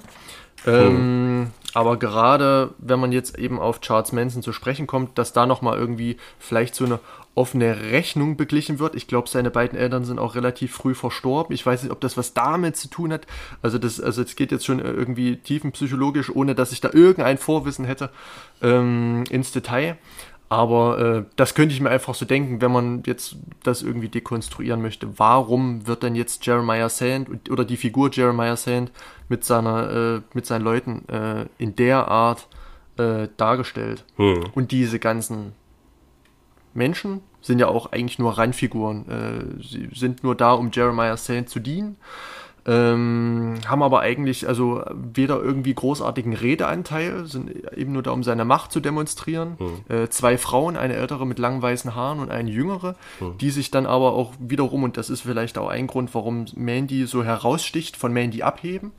Da Mandy ähm, natürlich durch ihre langen schwarzen Haare, durch dieses, sage ich mal, schon fast bleiche Gesicht, durch diese großen äh, schwarzen Augen, ähm, schon als, als, ja, als, als Objekt der Begierde dargestellt wird und diese anderen ähm, Frauen, ja, so unterschwellig, äh, jetzt nicht so im Zentrum stehend, ähm, einfach nur in Interaktion mit Jeremiah Sand agieren, hm. ohne sich jetzt irgendwie so positionieren zu können, wie das äh, Mandy macht. Und da spielt natürlich auch die Kameraarbeit und, und, und, und in diese ganze Szenerie hm. ähm, natürlich mit rein. Ähm, und genau, das vielleicht noch dazu, wa warum oder durch welche optischen Reize dann Mandy wirklich so ins Zentrum der Handlung gerückt wird und auch noch nach ihrem Tod immer noch irgendwie eine Wirkung hat und immer noch vorhanden ist, sei es oh. jetzt nur im Kopf Red Millers. Oh. Ähm, aber es dreht sich eigentlich in dem Film, und deswegen heißt der Film wahrscheinlich auch Mandy, alles um diese Figur, auch wenn sie nach einer Stunde verstirbt, hm. ähm, ist trotzdem diese daraus entstehende Aggression, diese daraus entstehende Liebe und diese Angst und Hoffnungslosigkeit geprägt durch diese Frau, ähm, hm. durch Mandy, genau. Hm. Ähm, ja, ich habe da ganz viel zu, zu sagen, aber ich würde das gern äh, machen, wenn man vielleicht zu einer abschließenden, hm. abschließenden hm. Interpretation kommt. Ähm, es macht vielleicht Sinn, jetzt erstmal äh, weiterzugehen. Also wir haben ja diese äh, Hippies im Endeffekt gesehen ähm, und ähm, wir sehen ja auch, wie Jeremiah versucht hat, mit Mandy eigentlich eins zu werden. Ja, das sieht man ja durch diese wunderschöne Überlagerung, äh, mhm. während der Song läuft, während, äh, während er da seine, seine Sprüche zieht, ähm, überlagern sich die beiden ja und es kommt aber dann eben nicht zu dieser Vereinigung, sondern man kann sagen, Mandy stößt ihn eigentlich ab mit diesem Lachen, ähm, und diese, dieses Nicht-Akzeptieren kann er wiederum nicht akzeptieren und deswegen kommt es dann vor den Augen von Red Miller zur Verbrennung. Mhm. Man könnte vielleicht sagen zur Hexenverbrennung dann auch, wenn wir schon den, den Hexenvergleich bemüht haben. Ähm, und dann wiederum zu dem Rachefeldzug mhm. von Nicolas Cage.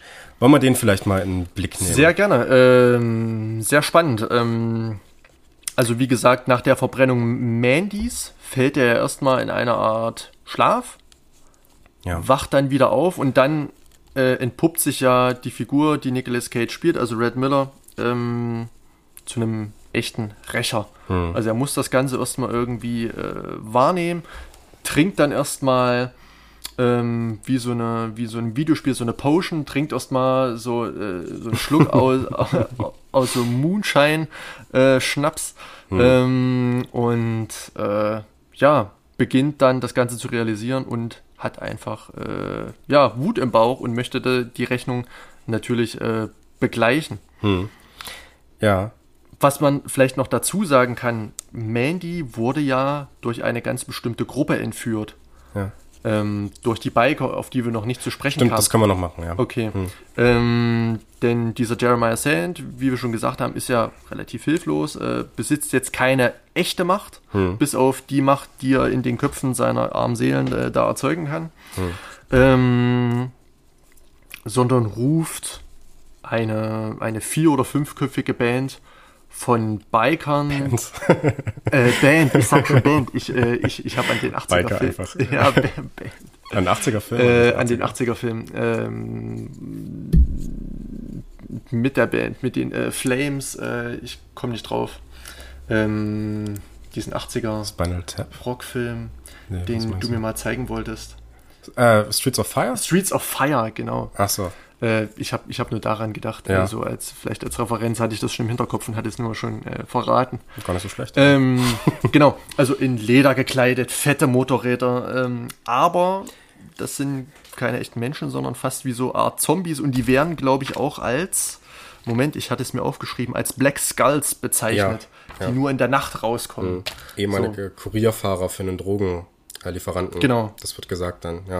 Ähm, und sind so, also Ja, an wen haben die dich erinnert? Sag mal. Ah, Haben die dich überhaupt an irgendwas erinnert? Oder? Ah, äh, äh, Ja. Die haben mich an vieles erinnert. Ja. Also, erst einmal Motorräder, ähm, nur in der Nacht rauskommen und dann dieses Trinken von Blut erinnert, hat mich schon an Vampire erinnert, aber aus äh, an das Bild von Vampiren, was in den 80ern halt vorrangig war, zum Beispiel durch den Film Near Dark. Und da denke ich an die Figur Bill Paxton in Near Dark, der auch ähm, diese Lederjacke anhat mit den Nieten, ähm, so dieser coole Biker ist auf seinem äh, Motorrad ähm, der sich dann von, äh, von Blut ernährt und, und sich ähm, ja, manchen Menschen eben äh, gewaltsam dann irgendwie nähert. Man, man kennt da aus Niederdark die Szene in der Bar, die dann, äh, dann doch sehr brutal ist. Ähm, Und zum anderen aber jetzt davon abgesehen, dass die nur in der Nacht rauskommen, Blut trinken und, äh, und aussehen wie Biker, ähm, hat, haben mich diese Gestalten durch diese, durch diese Nieten, durch, durch diese verschiedenen Körpertypen, ähm, großer Kopf, Glatze, kl äh, dick, breit, kleiner Kopf äh, und dann also diesen Anführer, es hat mich einfach und, und, und dann so dem Eingucken Nägel aus dem Kopf, hat mich einfach äh, an äh, Pinhead erinnert, an, an äh, äh, ja. Dings hier, äh, Hellraiser, an diese Gruppe. Passt natürlich auch dieses Lack und Leder. Ähm, Hellraiser hatte ja zur damaligen Zeit auch so, auch schon so, so, so ein Fetisch und so ein Kult und so ein Personenkult, ähm, so einen düsteren Gothic-Kult irgendwie mit begründet, äh, hat da so einen eigenen Stil geschaffen, der sehr speziell ist und den man da natürlich äh, ja, wiederfindet. Also es erinnert einen halt dran, man muss die rufen, kommen irgendwo aus der Unterwelt mit lautem Getöse und ähm, erledigen irgendwie einen Auftrag. Es gibt keinen Würfel, es gibt eine Flöte, mit dem die gerufen werden. Ähm, und es gibt keinen äh, komischen Kasten, der mit Nägeln beschlagen ist und irgendwie in der Mitte des Raums sich dreht. Ähm, sowas gibt's nicht. Aber die Referenz ist natürlich äh, schon deutlich. Und diese werden bezahlt durch, durch Blut oder durch einen Trank, den sie äh, trinken ähm, und dann erledigen die halt äh, einen Auftrag. Ja. Also ähm, Hellraiser war auch meine erste Assoziation.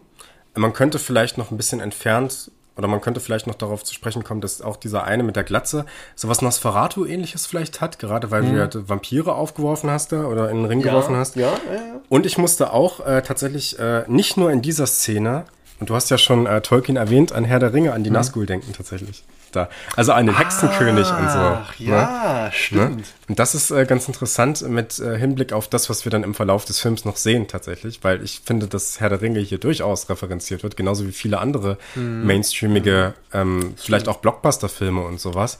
Ähm, und äh, ja, das war auch eine Assoziation von mir. Und auch ganz interessant, dass ja hier diese äh, eigentlich äh, fantastischen, diese übernatürlichen Wesen oder zumindest wirken sie sehr übernatürlich in diese Welt eindringen. Ne? Also wir hatten vorher diese ganzen Liebesszenen eigentlich, auch durch die Farben signalisiert.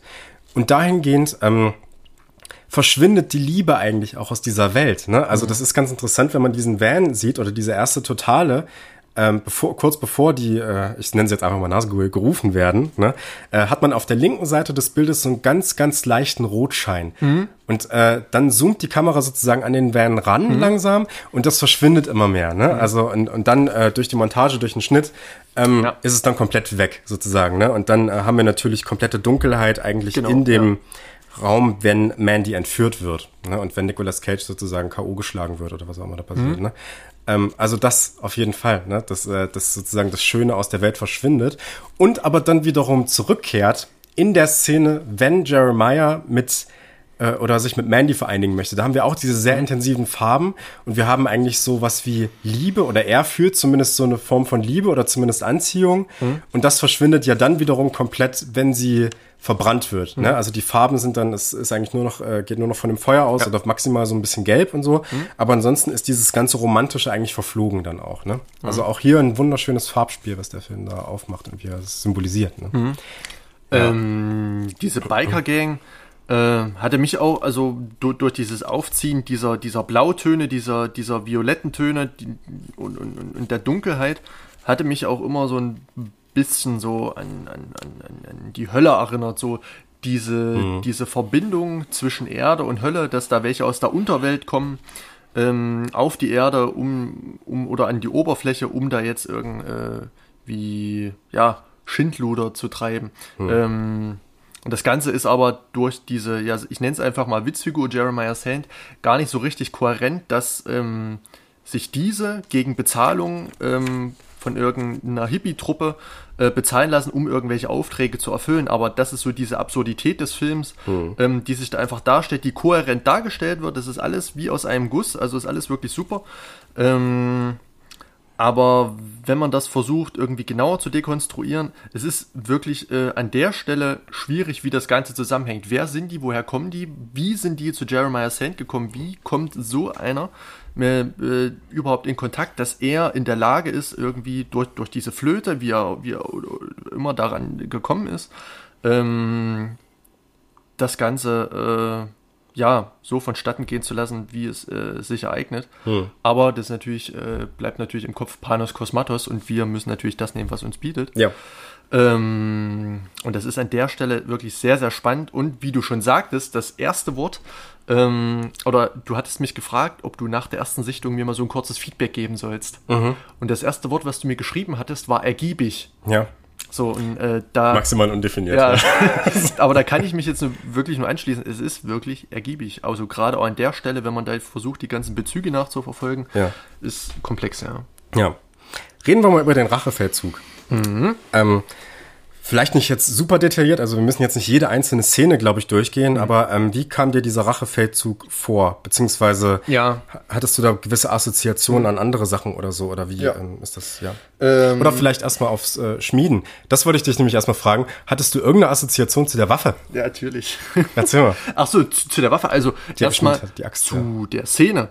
Ähm, ja. in der die Waffe geschmiedet wird. Das, äh, auch, äh, das heiße Eisen fließt in so eine Form rein. Ähm, ja, hat mich an zwei Sachen erinnert. Mhm. Ähm, einmal an dieses Schüren der Schmelzöfen in Mordor. Ja.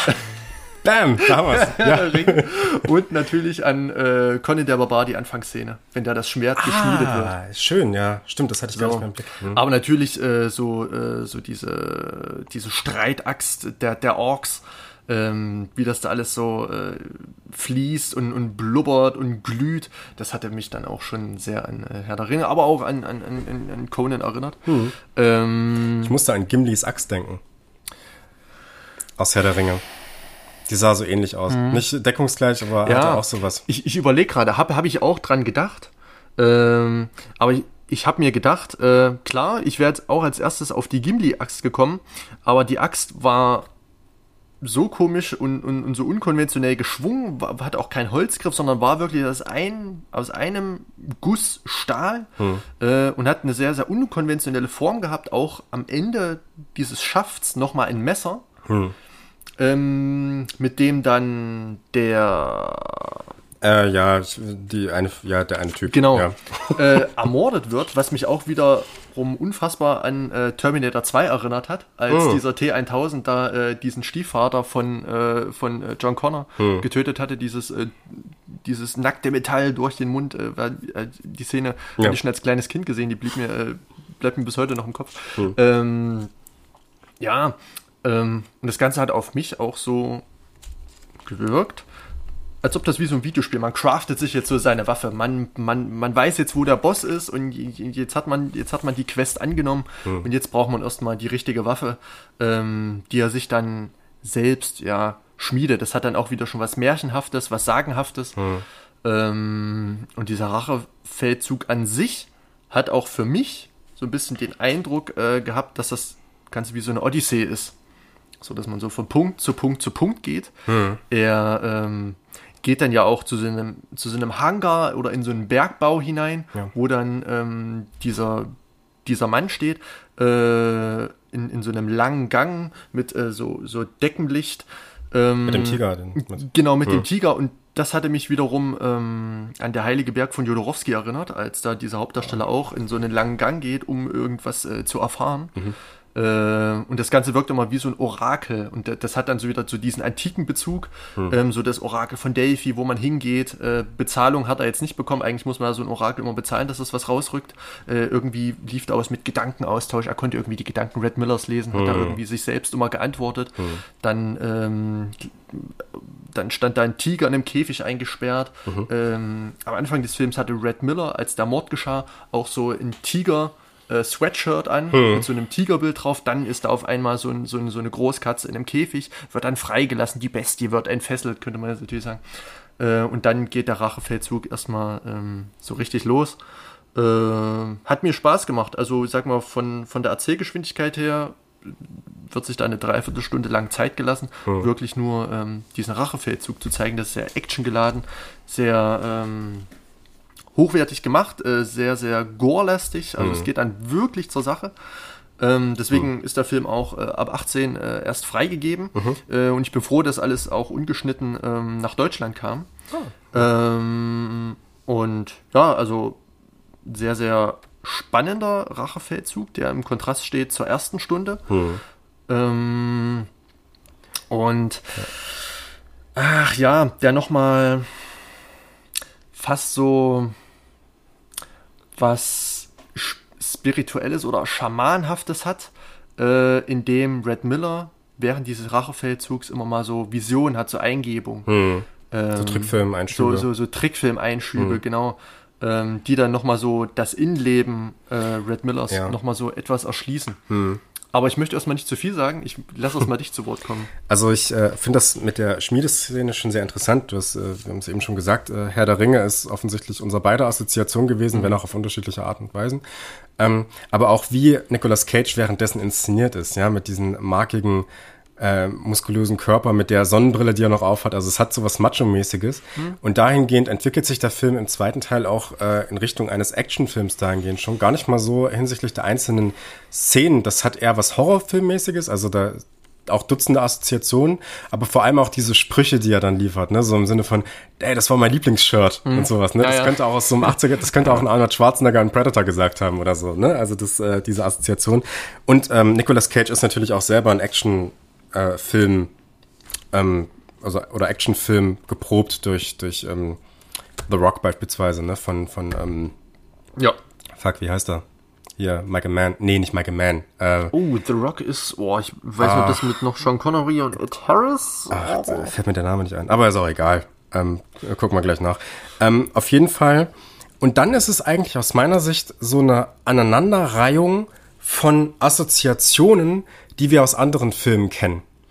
Also äh, der Film verlässt dann im Prinzip so eine eigene Linie, kann man sagen, und bringt sehr, sehr viele Szenen oder auch sehr, sehr viele Gegenstände eigentlich nur zu dem Zweck, dass wir Assoziationen zu anderen Filmen herstellen, mhm. meiner Ansicht nach.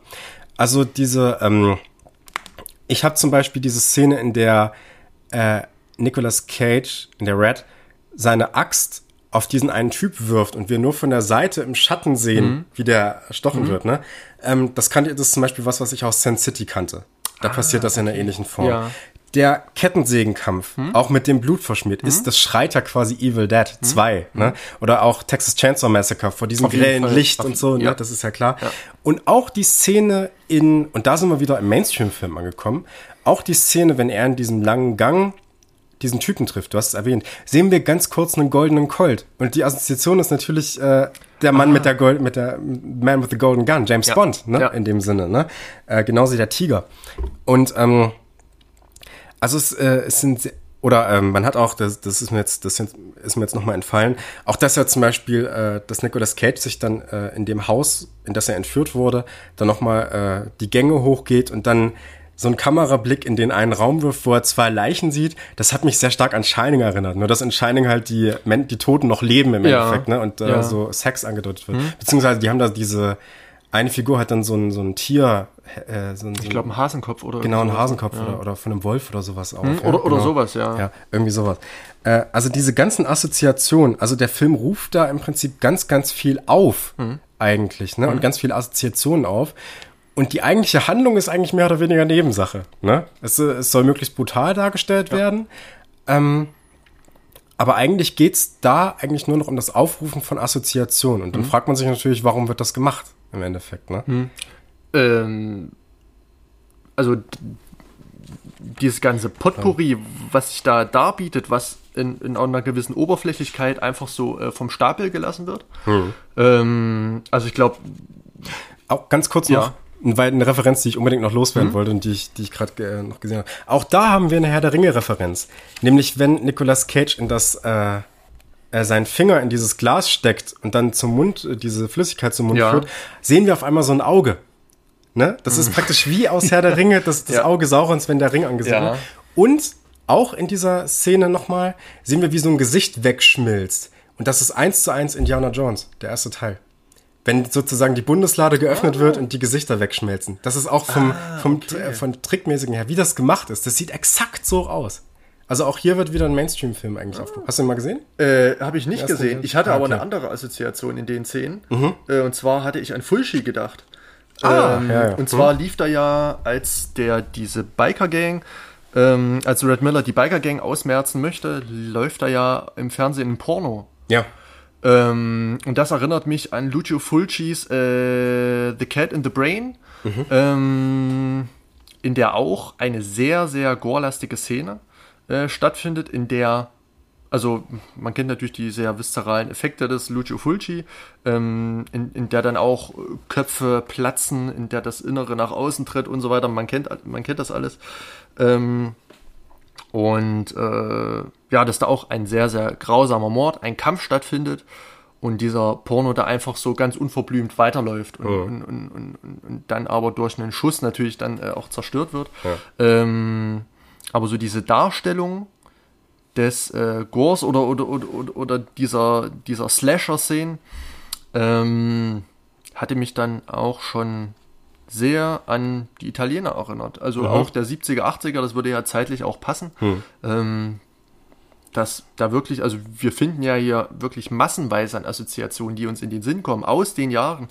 Ähm, und ich glaube, da hat auch Panos Cosmatos natürlich äh, ein riesiges Vorwissen und hat daraus geschöpft und hat aus seinen Erfahrungen und seinen Eindrücken ähm, versucht, äh, ein eigenes Werk zu schaffen, in dem er dann natürlich diese ganzen Werke irgendwie referenziert, mhm. darauf eingeht und das versucht, in seine Kontexte, in, in, in, in seine Lebenswelt ähm, nochmal zu übertragen. Mhm. Also quasi, äh, da, als, als Mensch ist man ja auch nur ein, ein Produkt seiner Welt.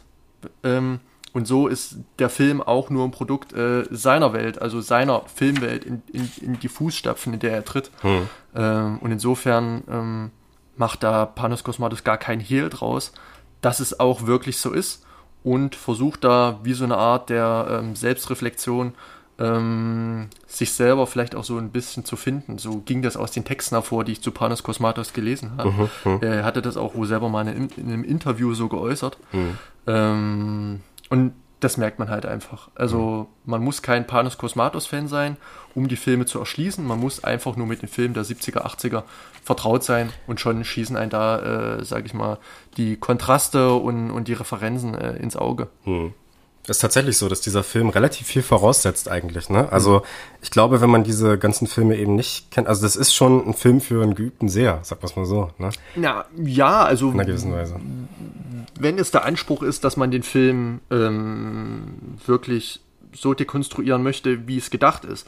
Aber jetzt äh, jemanden eine Axt durch den Kopf zu jagen oder äh, jemanden zu ermorden, während ein Porn im Hintergrund läuft, das kann man auch als ungeübter Seher, ohne jetzt zu ja. wissen, auf was das für Referenz ja. ein, ein, ein, einfach so sehen. Ganz, hm. Man sieht es halt einfach, man denkt sich nichts bei, man hm. kann es genießen, okay, genießen, aber man hat auf jeden Fall einen Schauwert, der nicht unbeträchtlicher ist, sondern der trotzdem äh, eine gewisse Form der Unterhaltung bietet, auch ohne zu wissen, worum es jetzt genau geht. Hm. Ich versuche gerade einen Film zu finden, bei dem das nicht der Fall ist, äh, bei dem man quasi die Referenzen kennen muss, um den Film wirklich genießen äh, oder den Film wirklich sich äh, erschließen zu können. Uh. ich glaube, bei Carpenter ist das durchaus schwieriger.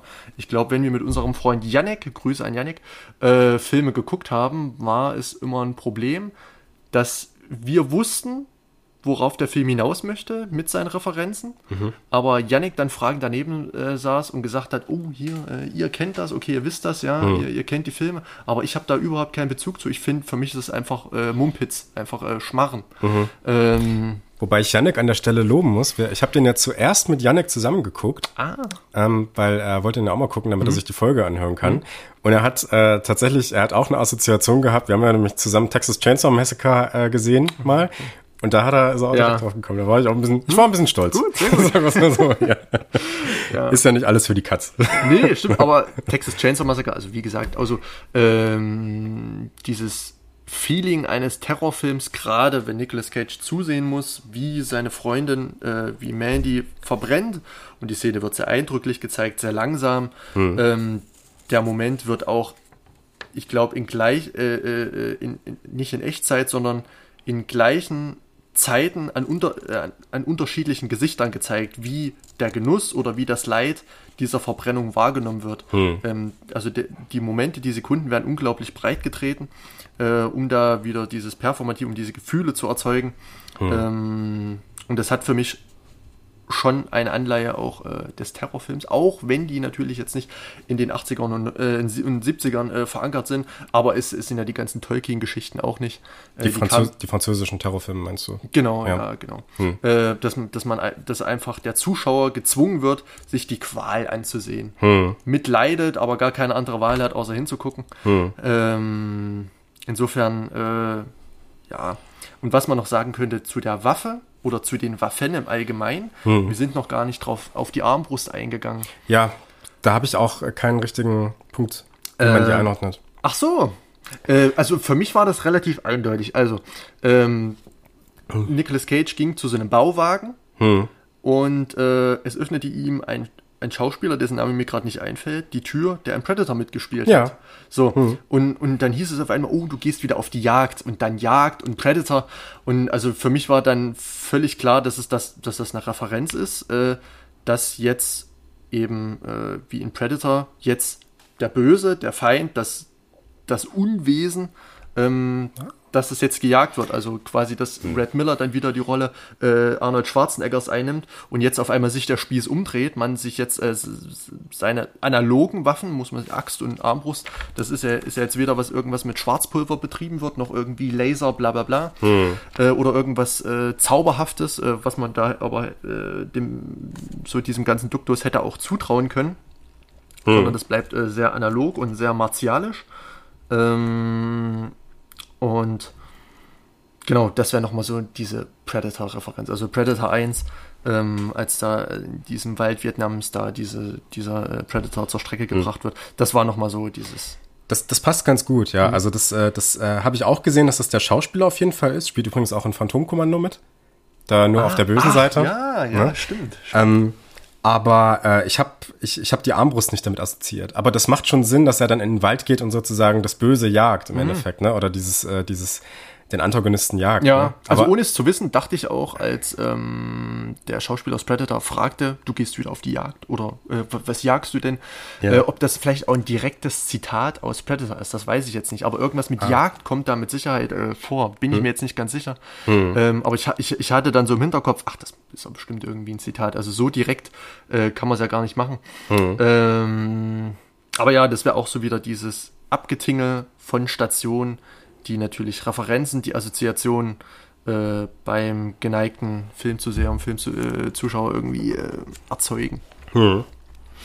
Möchtest du noch genau. auf was Spezielles eingehen innerhalb des Films? Oder? Ich klopf gerade mal so in Gedanken das Ganze ab. Ähm, über dieses Orakel hatten wir gesprochen. Texas Chainsaw Massacre hatten wir auch. Äh, ach so. Ah. Ähm, ich würde jetzt zur finalen Szene kommen, als äh, Red Miller in diesen Steinbruch eintrifft, hm. um sich dann um sich dann die Sekte vorzunehmen.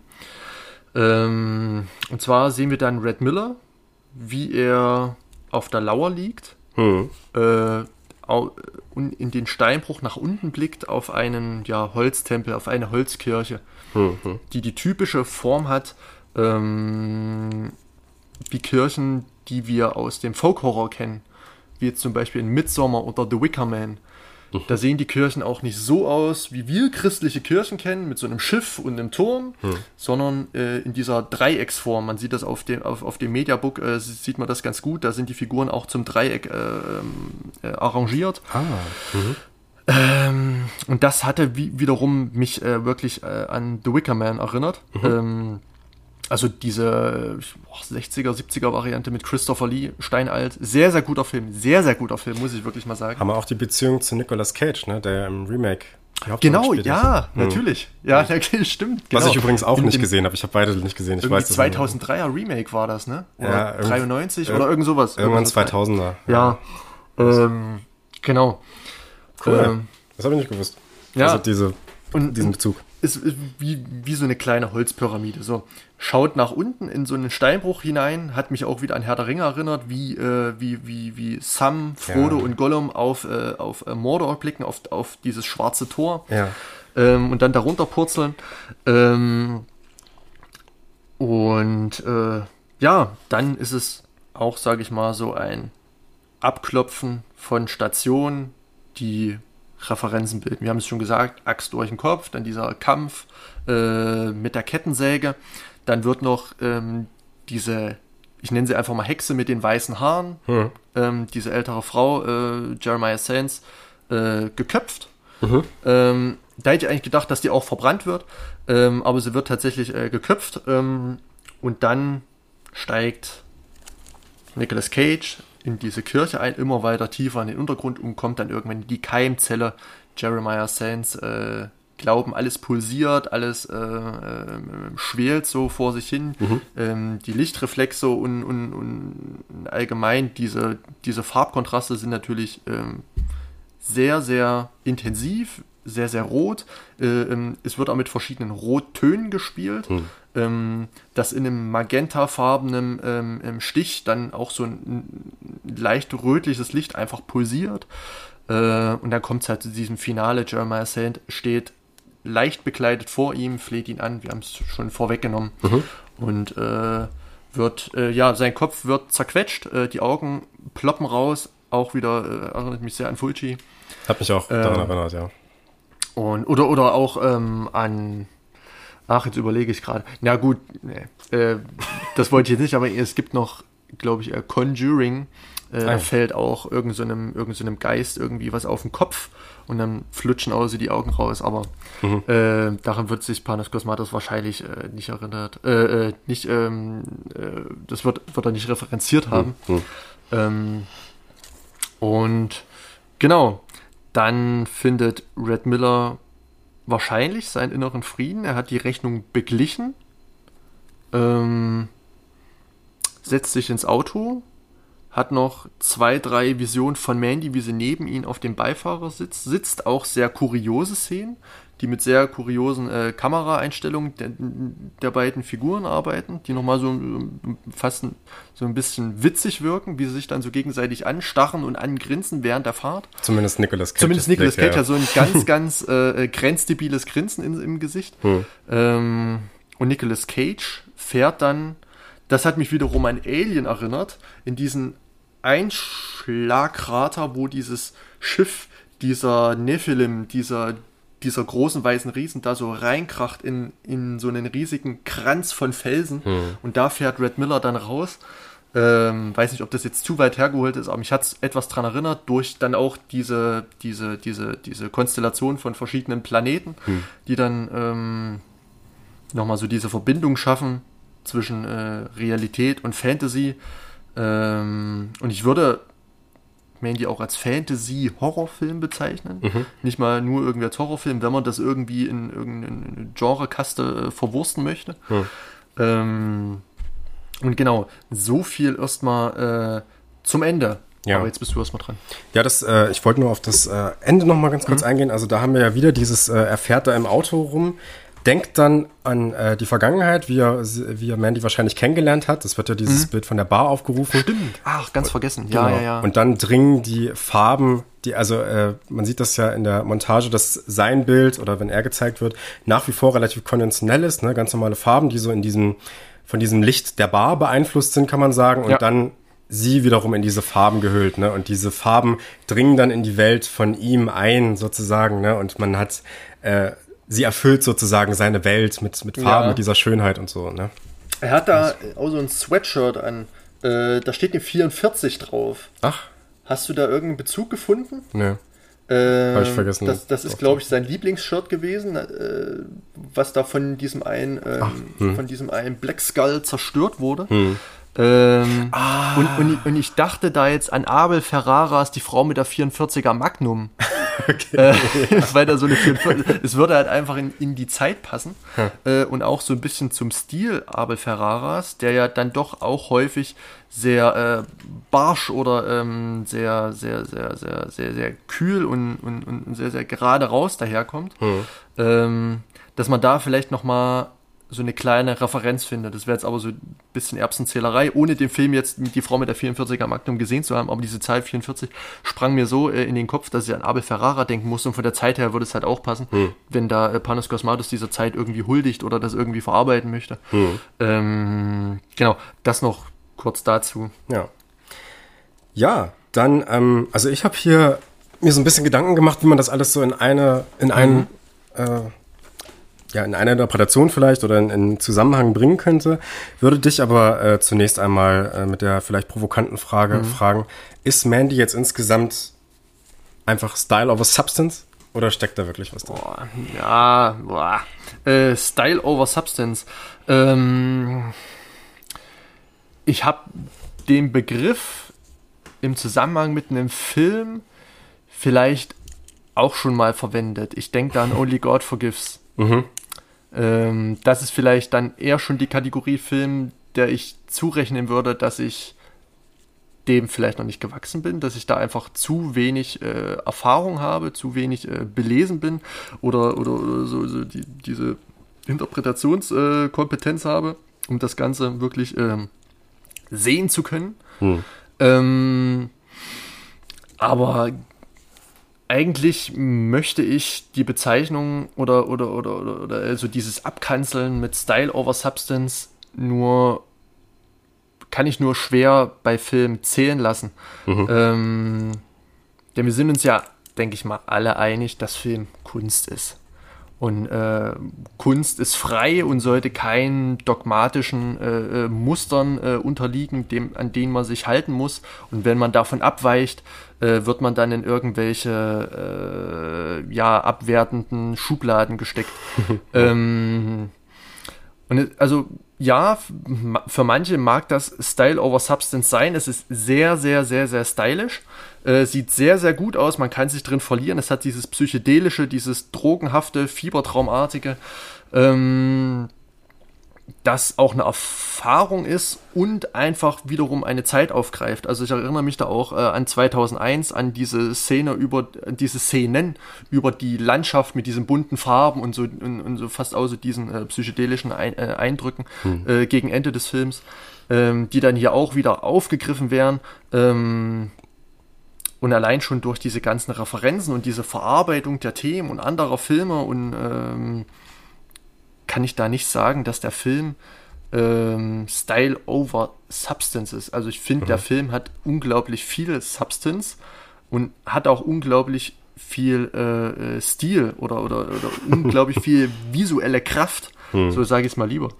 Ähm, und diese ganze Visualität trifft für mich auch eine Aussage. Also ich könnte mir ähm, auch Naturaufnahmen, Videoaufnahmen ansehen, die keinerlei Handlung besitzen, aber in der, in, in, in der dieser Film, äh, der, der visuelle Stil äh, in Kombination äh, mit der äh, musikalischen Untermalung ähm, einfach so ganz ruhig, ganz langsam ähm, so von sich geht. Also das könnte ich mir auch so als, als neuerdings gibt es ja diese Videos ASMR. Ja, Äh, ja neuerdings, ja. Also ich, Ja. ich bin da nicht so firm drin. Ähm, Ich auch nicht. Aber äh, ich, ich habe das vor kurzem mal entdeckt, äh, ganz kurios. Ähm, aber für mich wäre das äh, dann durchaus allein die Visualität wäre schon was, wo ich mich entspannen könnte. Ja. So, ich finde find das super. Ähm, und das, also Substance, ja, man könnte auch da eine, diese, dieses Nibelungenlied rein interpretieren. Dass, sag ich mal, Siegfried dann äh, mhm. Drache und möchte befreien und so weiter, trinkt irgendwie das Blut und wird dann stark und übermächtig und so weiter. Mhm. Das könnte man auf jeden mhm. Fall da noch hineindeuten. Und mir bieten sich da zu viele Ansatzpunkte, dass ich jetzt sagen könnte, es ist inhaltsleer oder inhaltslos oder führt zu einem kompletten Nonsens. Hm. Ähm, da wären wir dann wieder bei Dracula von Dario Argento, wo ich dann sagen würde, no Style und no Substance. Och, äh, ja, das wird eine kontroverse Diskussion, ich sehe schon kommen. Ja. Ähm, nee, also würde ich bei weitem nicht sagen. Ich hoffe, meine äh, verschwurbelten Gedanken konnten das einigermaßen wiedergeben. Mhm. Äh, aber ich finde da zahlreiche Ansatzpunkte, die nach meiner Ansicht äh, diese Unterstellung widerlegen. Mhm. Wie siehst du das? Ich versuch's mal, ich versuche mal meine Gedanken oder die, die ich dazu hatte, irgendwie so auf einen Nenner zu bringen mhm. und mal zumindest zu versuchen, diesen Film irgendwie einigermaßen zu erklären, wie ich ihn verstanden habe. Mhm.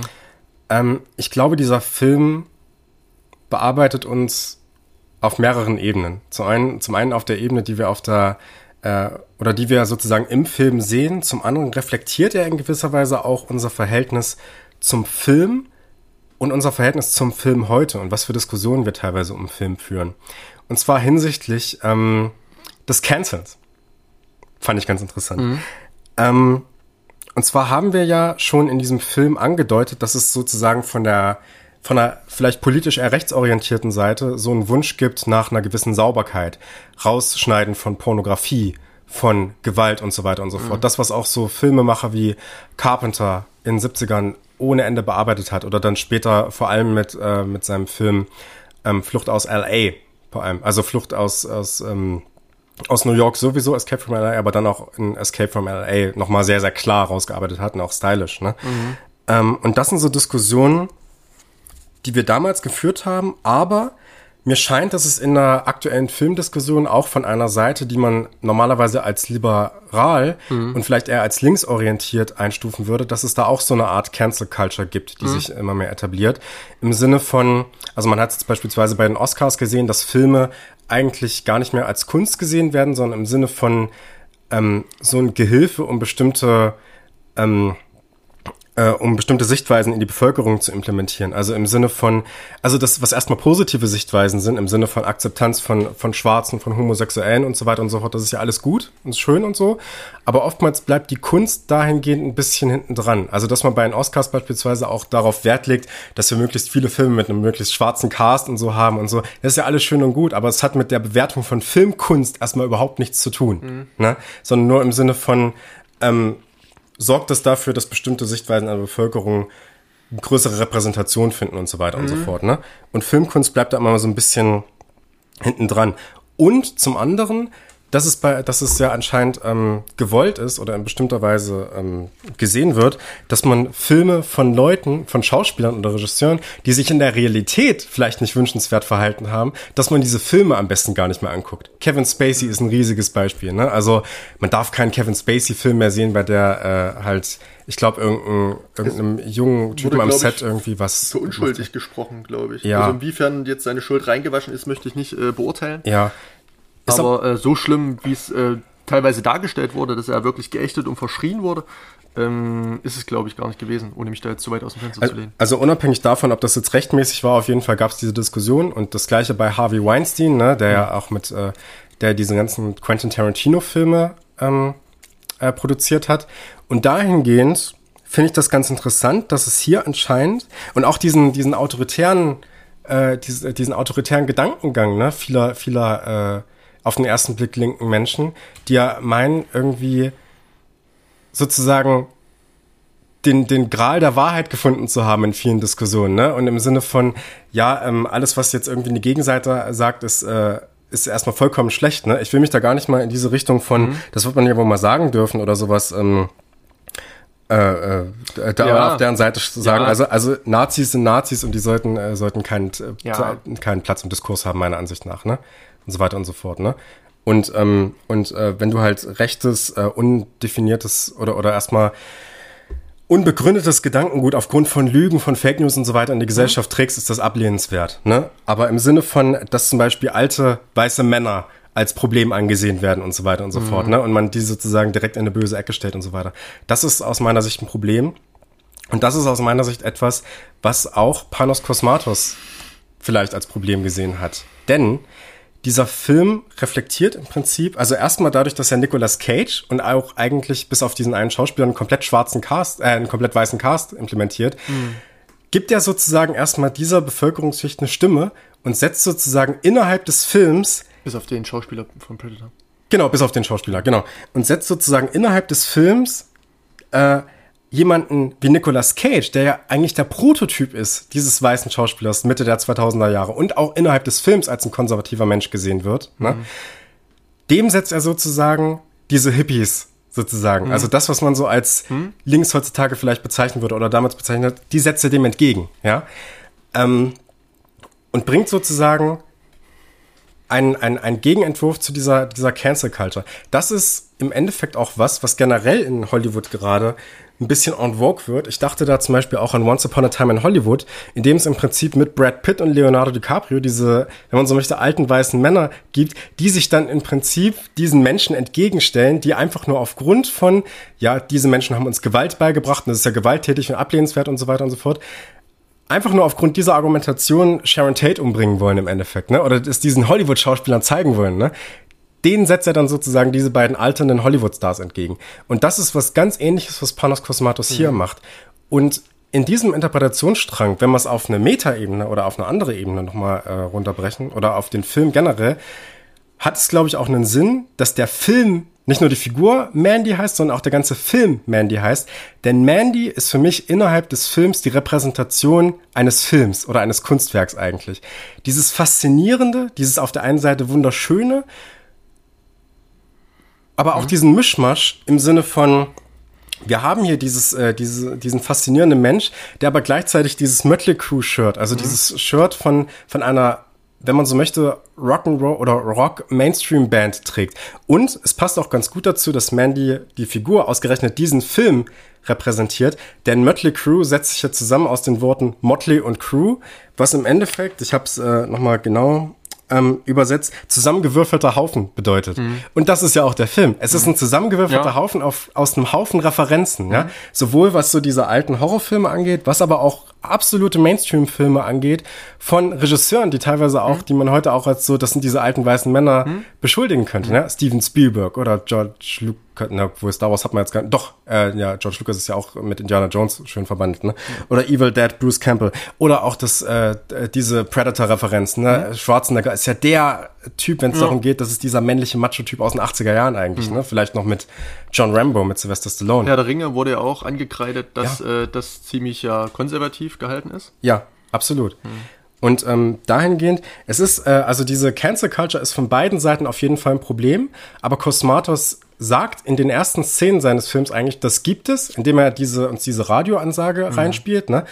Aber er sagt im Prinzip auch, dadurch, dass Nicolas Cage das abdreht, mhm. sagt er im Prinzip, mir geht's in diesem Film um die Bearbeitung dieses speziellen Falls. Mhm. Da, um darauf hinzuweisen, dass es auch eine Cancel Culture aus einer ganz, ganz anderen Richtung äh, mhm. gibt, die sich sozusagen sehr ähm, frei gibt, sehr divers mhm. gibt und so weiter und so fort, aber eigentlich schon einen gewissen Autoritätsanspruch hat. Auch. Und dem möchte er sich in der Schilderung seiner selbst und seiner Selbstfindung nicht äh, beugen. Also habe ich das verstanden. Sondern Sozusagen. er möchte das so wiedergeben, ähm, wie er es erlebt hat, wie er es zu jener Zeit erfahren hat, hm. ohne da jetzt auf diese, diese politischen auf, auf, Strömungen oder auf die Forderungen politischer Strömungen ähm, einzugehen. Hm. Das, genau, ja. sozusagen. Genau. Und das sozusagen auch ähm, Werke, wenn sie nicht bestimmten Ansprüchen dieser, dieser Sicht ähm, genügen, hm. dass sie dann auch eben gecancelt werden. Also es geht ja in dieser einen Szene darum, dass Jeremiah Mandy für sich vereinnahmen hm. möchte, eins mit ihr werden möchte. Ne? Und er wird dann ausgelacht und dementsprechend wird sozusagen das Werk gecancelt. Es hm. wird verbrannt und hm. ist nicht mehr verfügbar. Ne? Hm. Und dann hast du ähm, im Endeffekt Nicolas Cage, der auch im Film eigentlich genau wie Mandy als ein, erstmal ein reiner Konsument von Film uns gezeigt wird. Es gibt ja auch diese Szene, in der sie zusammen auf der Couch sitzen ja. und diesen äh, recht anspruchslosen Film, ich weiß gar nicht, welcher das ist. Ich weiß auch nicht. Ähm, sich angucken. Ähm, und dann am Ende erfährt er sozusagen auch durch diese Reise, die er dann unternimmt, durch die Filmgeschichte, wenn man so möchte, den Wert dieser Schönheit. Ne? Und erinnert sich sozusagen zurück an diese Schönheit und ähm, hofft, dass das wieder da wäre. sozusagen, ne? und ist dann total begeistert davon. Ne? Also im Endeffekt einfach nur diese Sichtweise, man kann es nicht auf einzelne Personen oder auf Identitäten runterbrechen, die man Ja. für das und das verantwortlich machen kann, sondern es muss um eine Betrachtung des Kunstwerkes gehen, man darf es nicht canceln und man muss ähm, sozusagen äh, sich damit beschäftigen und herausarbeiten, was Kunstwerke eigentlich bedeuten. Man muss sie lesen lernen, tatsächlich. In diesem Sinne. Ne? Also wirklich eine Beschäftigung im Sinne und, und nicht einfach das Wegsperren sozusagen, wie Ja. man es jetzt äh, in den letzten in den letzten Monaten und Jahren relativ gut gemacht hat. Also gerade nach der Black Lives Matter Bewegung, dass man da, dass äh, HBO da gesagt hat, ja, wir nehmen jetzt einfach äh, vom Winde verweht vom Stream, Ja. als ob es diesen Film niemals gegeben hätte. Und dazu muss man auch sagen, dieser Film ist wesentlich komplexer, als dass man ihn einfach nur auf die äh, auf die stereotype Darstellung von Schwarzen runterbrechen könnte. Ne? Genauso wie äh, Disney Plus, die jetzt, äh, die gesagt haben, dass sie diesen einen Film Song of the South, der als äh, super rassistisch eigentlich gilt, äh, gar nicht mehr auf der Plattform zulassen. Oder dass Filme wie Peter Pan oder Dumbo auch nicht kommentiert oder sowas zur Verfügung stehen, sondern für Kinder bei Disney Plus äh, gesperrt sind. Habe ich jetzt in der Recherche nochmal rausgefunden. Ne?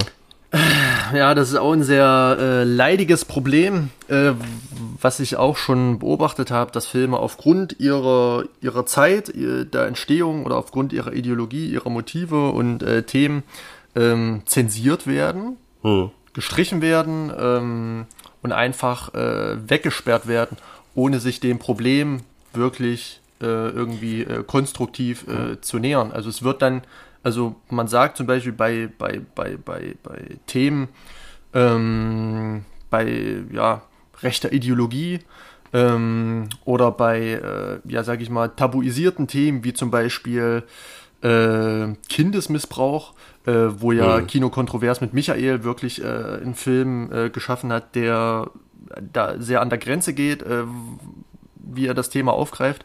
Ähm, aber ich würde das auch so sehen, dass gerade Film als Kunst nicht zensiert werden sollte.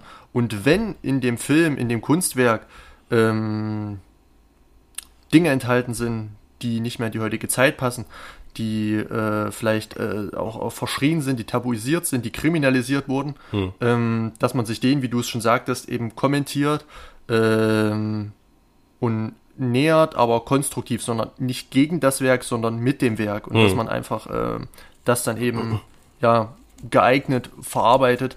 Äh, ich, was ich aber auch schlecht finden würde, ist, dass Filme ähm, neu bearbeitet werden, neu vertont werden, um einzelne Szenen, wie es jetzt ja irgendwie bei Kevin allein zu Hause oder Kevin allein zu Hause 2 sein soll, dass da irgendwas Homophobes äh, gesagt wurde, ähm, was Netflix jetzt aber streichen möchte. Streichen oder neu vertonen oder irgendwas ähm, war da.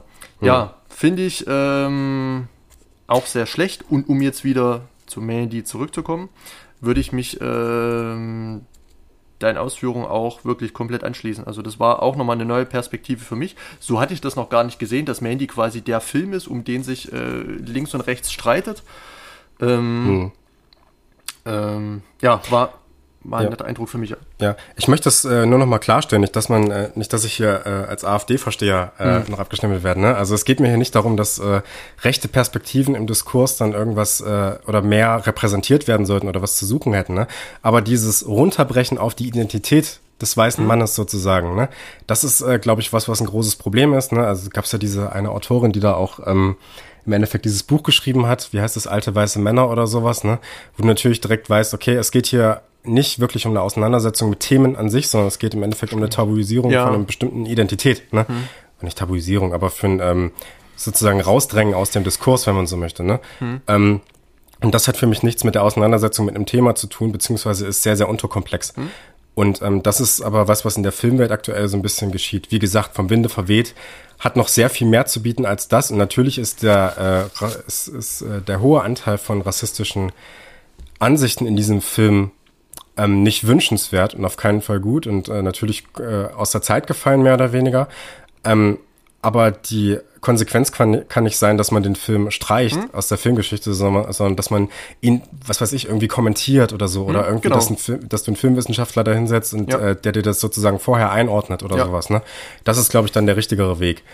Ähm, ja, du wolltest, wolltest was sagen. Ähm, ja, also ich würde mich jetzt an deinen Satz anschließen, da die Verdrängung von bestimmten Themen ja nicht das eigentliche Problem löst, Hm. ähm, sondern eben die konstruktive Auseinandersetzung mit dem Thema.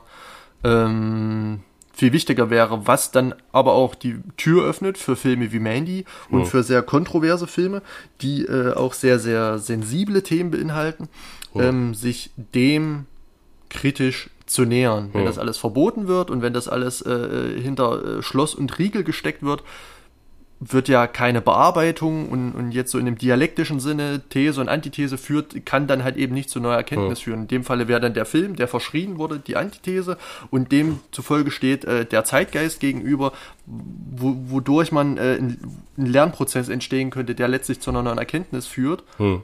Das, äh, dem verschließt man sich da ja. Also da würde ich dir Ja. Ich finde es auch ganz interessant, dass es anscheinend so in einem breiten Diskurs rund um Hollywood auch gar nicht so richtig die Fähigkeit gibt, Filme eigentlich zu lesen.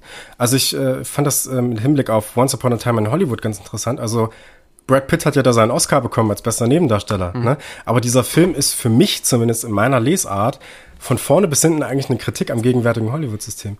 Also im Sinne von, dass man im Prinzip diese ganzen Referenzen, diese ganzen alten aufgerufenen Referenzen gegen dieses neue Hippietum, gegen diese Cancel Culture beruft. Ne? Also es gibt ja da diese Szene auch, in der der Regisseur am Set dann irgendwie die ähm, Maskenbildnerin sexistisch irgendwie runterputzt oder sowas. Ne? Ähm, und ähm, die Konsequenz ist aber dann nicht, ähm, und, und man hat natürlich mit dieser Marilyn Manson-Bewegung, hat man größtenteils Frauen auch, ne? Was ganz Marilyn Manson? Ma Charles Manson. Entschuldigung, Marilyn Manson, ja. Spielt auch eine Rolle, ja. ja. Aber ähm, eben äh, größtenteils Frauenfiguren, ne? Also du hast im Prinzip diese große Repräsentation von Frauen, aber das führt ja zu nichts, ne? Einfach nur zu zählen, wie viele Frauen in dem Film sind und was die sagen, das greift ja zu kurz. Du musst viel mehr äh, starke Frauenfiguren schaffen sozusagen, die sich dann in einer gewissen Weise auch emanzipieren, so wie Tarantino das ja selber gemacht hat, ne? Also anhand von total feministischen Filmen wie Kill Bill oder vor allem Death Proof, ja?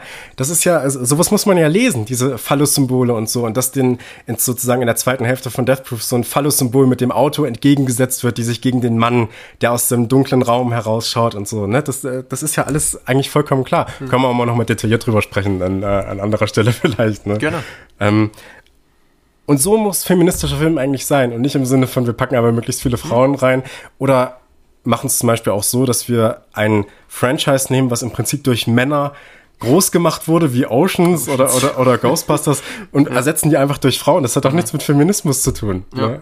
ne? Das ist äh, und dagegen wehren sich diese Filme mittlerweile. Also Hat man ja auch mit Kinderfilmen gemacht. Die wilden Keller, die wilden Hühner. Ja, genau, richtig, ja. Und da glaubt man dann irgendwie groß divers zu sein oder irgendwie was beigetragen zu haben und so. Aber damit ändert man, ändert man eigentlich nichts. Nein. Ja. Ganz genau. Ja. Aus dieser Sicht fand ich den Film Mandy dann auch nochmal ziemlich großartig. Sehr schön, ja. Der hat uns äh, die, die Besprechung des Films ja sogar nochmal auf eine politische Ebene befördert, ähm, die angestachelt wurde durch den Film. Das hätte ich gar nicht vermutet. Also das äh, kam jetzt äh, ziemlich unerwartet, aber äh, ich würde dem auf jeden Fall beipflichten. Ja, dann lassen wir es doch dabei, oder? Sehr gerne. Ich habe nichts mehr zu sagen. Geil. Außer, ähm, wir wollen noch über die Ankündigung für die nächste Folge sprechen. Richtig. Ähm, wir haben Folge 20 und da braucht es natürlich was Besonderes. Und äh, wir haben uns überlegt, wir nehmen einen Film, den wir beide noch nicht gesehen haben, allerdings beide im Regal stehen haben und richtig Bock drauf haben, den mal zu sehen. Ich möchte ganz kurz, du kannst gleich den Titel nennen. Ich möchte ganz kurz noch dazu sagen, dieser Film hat äh, oder hat im Prinzip, du hast mich auf den Film gebracht, weil du gesagt hast, der wurde bei Bildstörungen, ein tolles äh, Label für DVDs und Blu-rays, ähm, wurde der rausgebracht.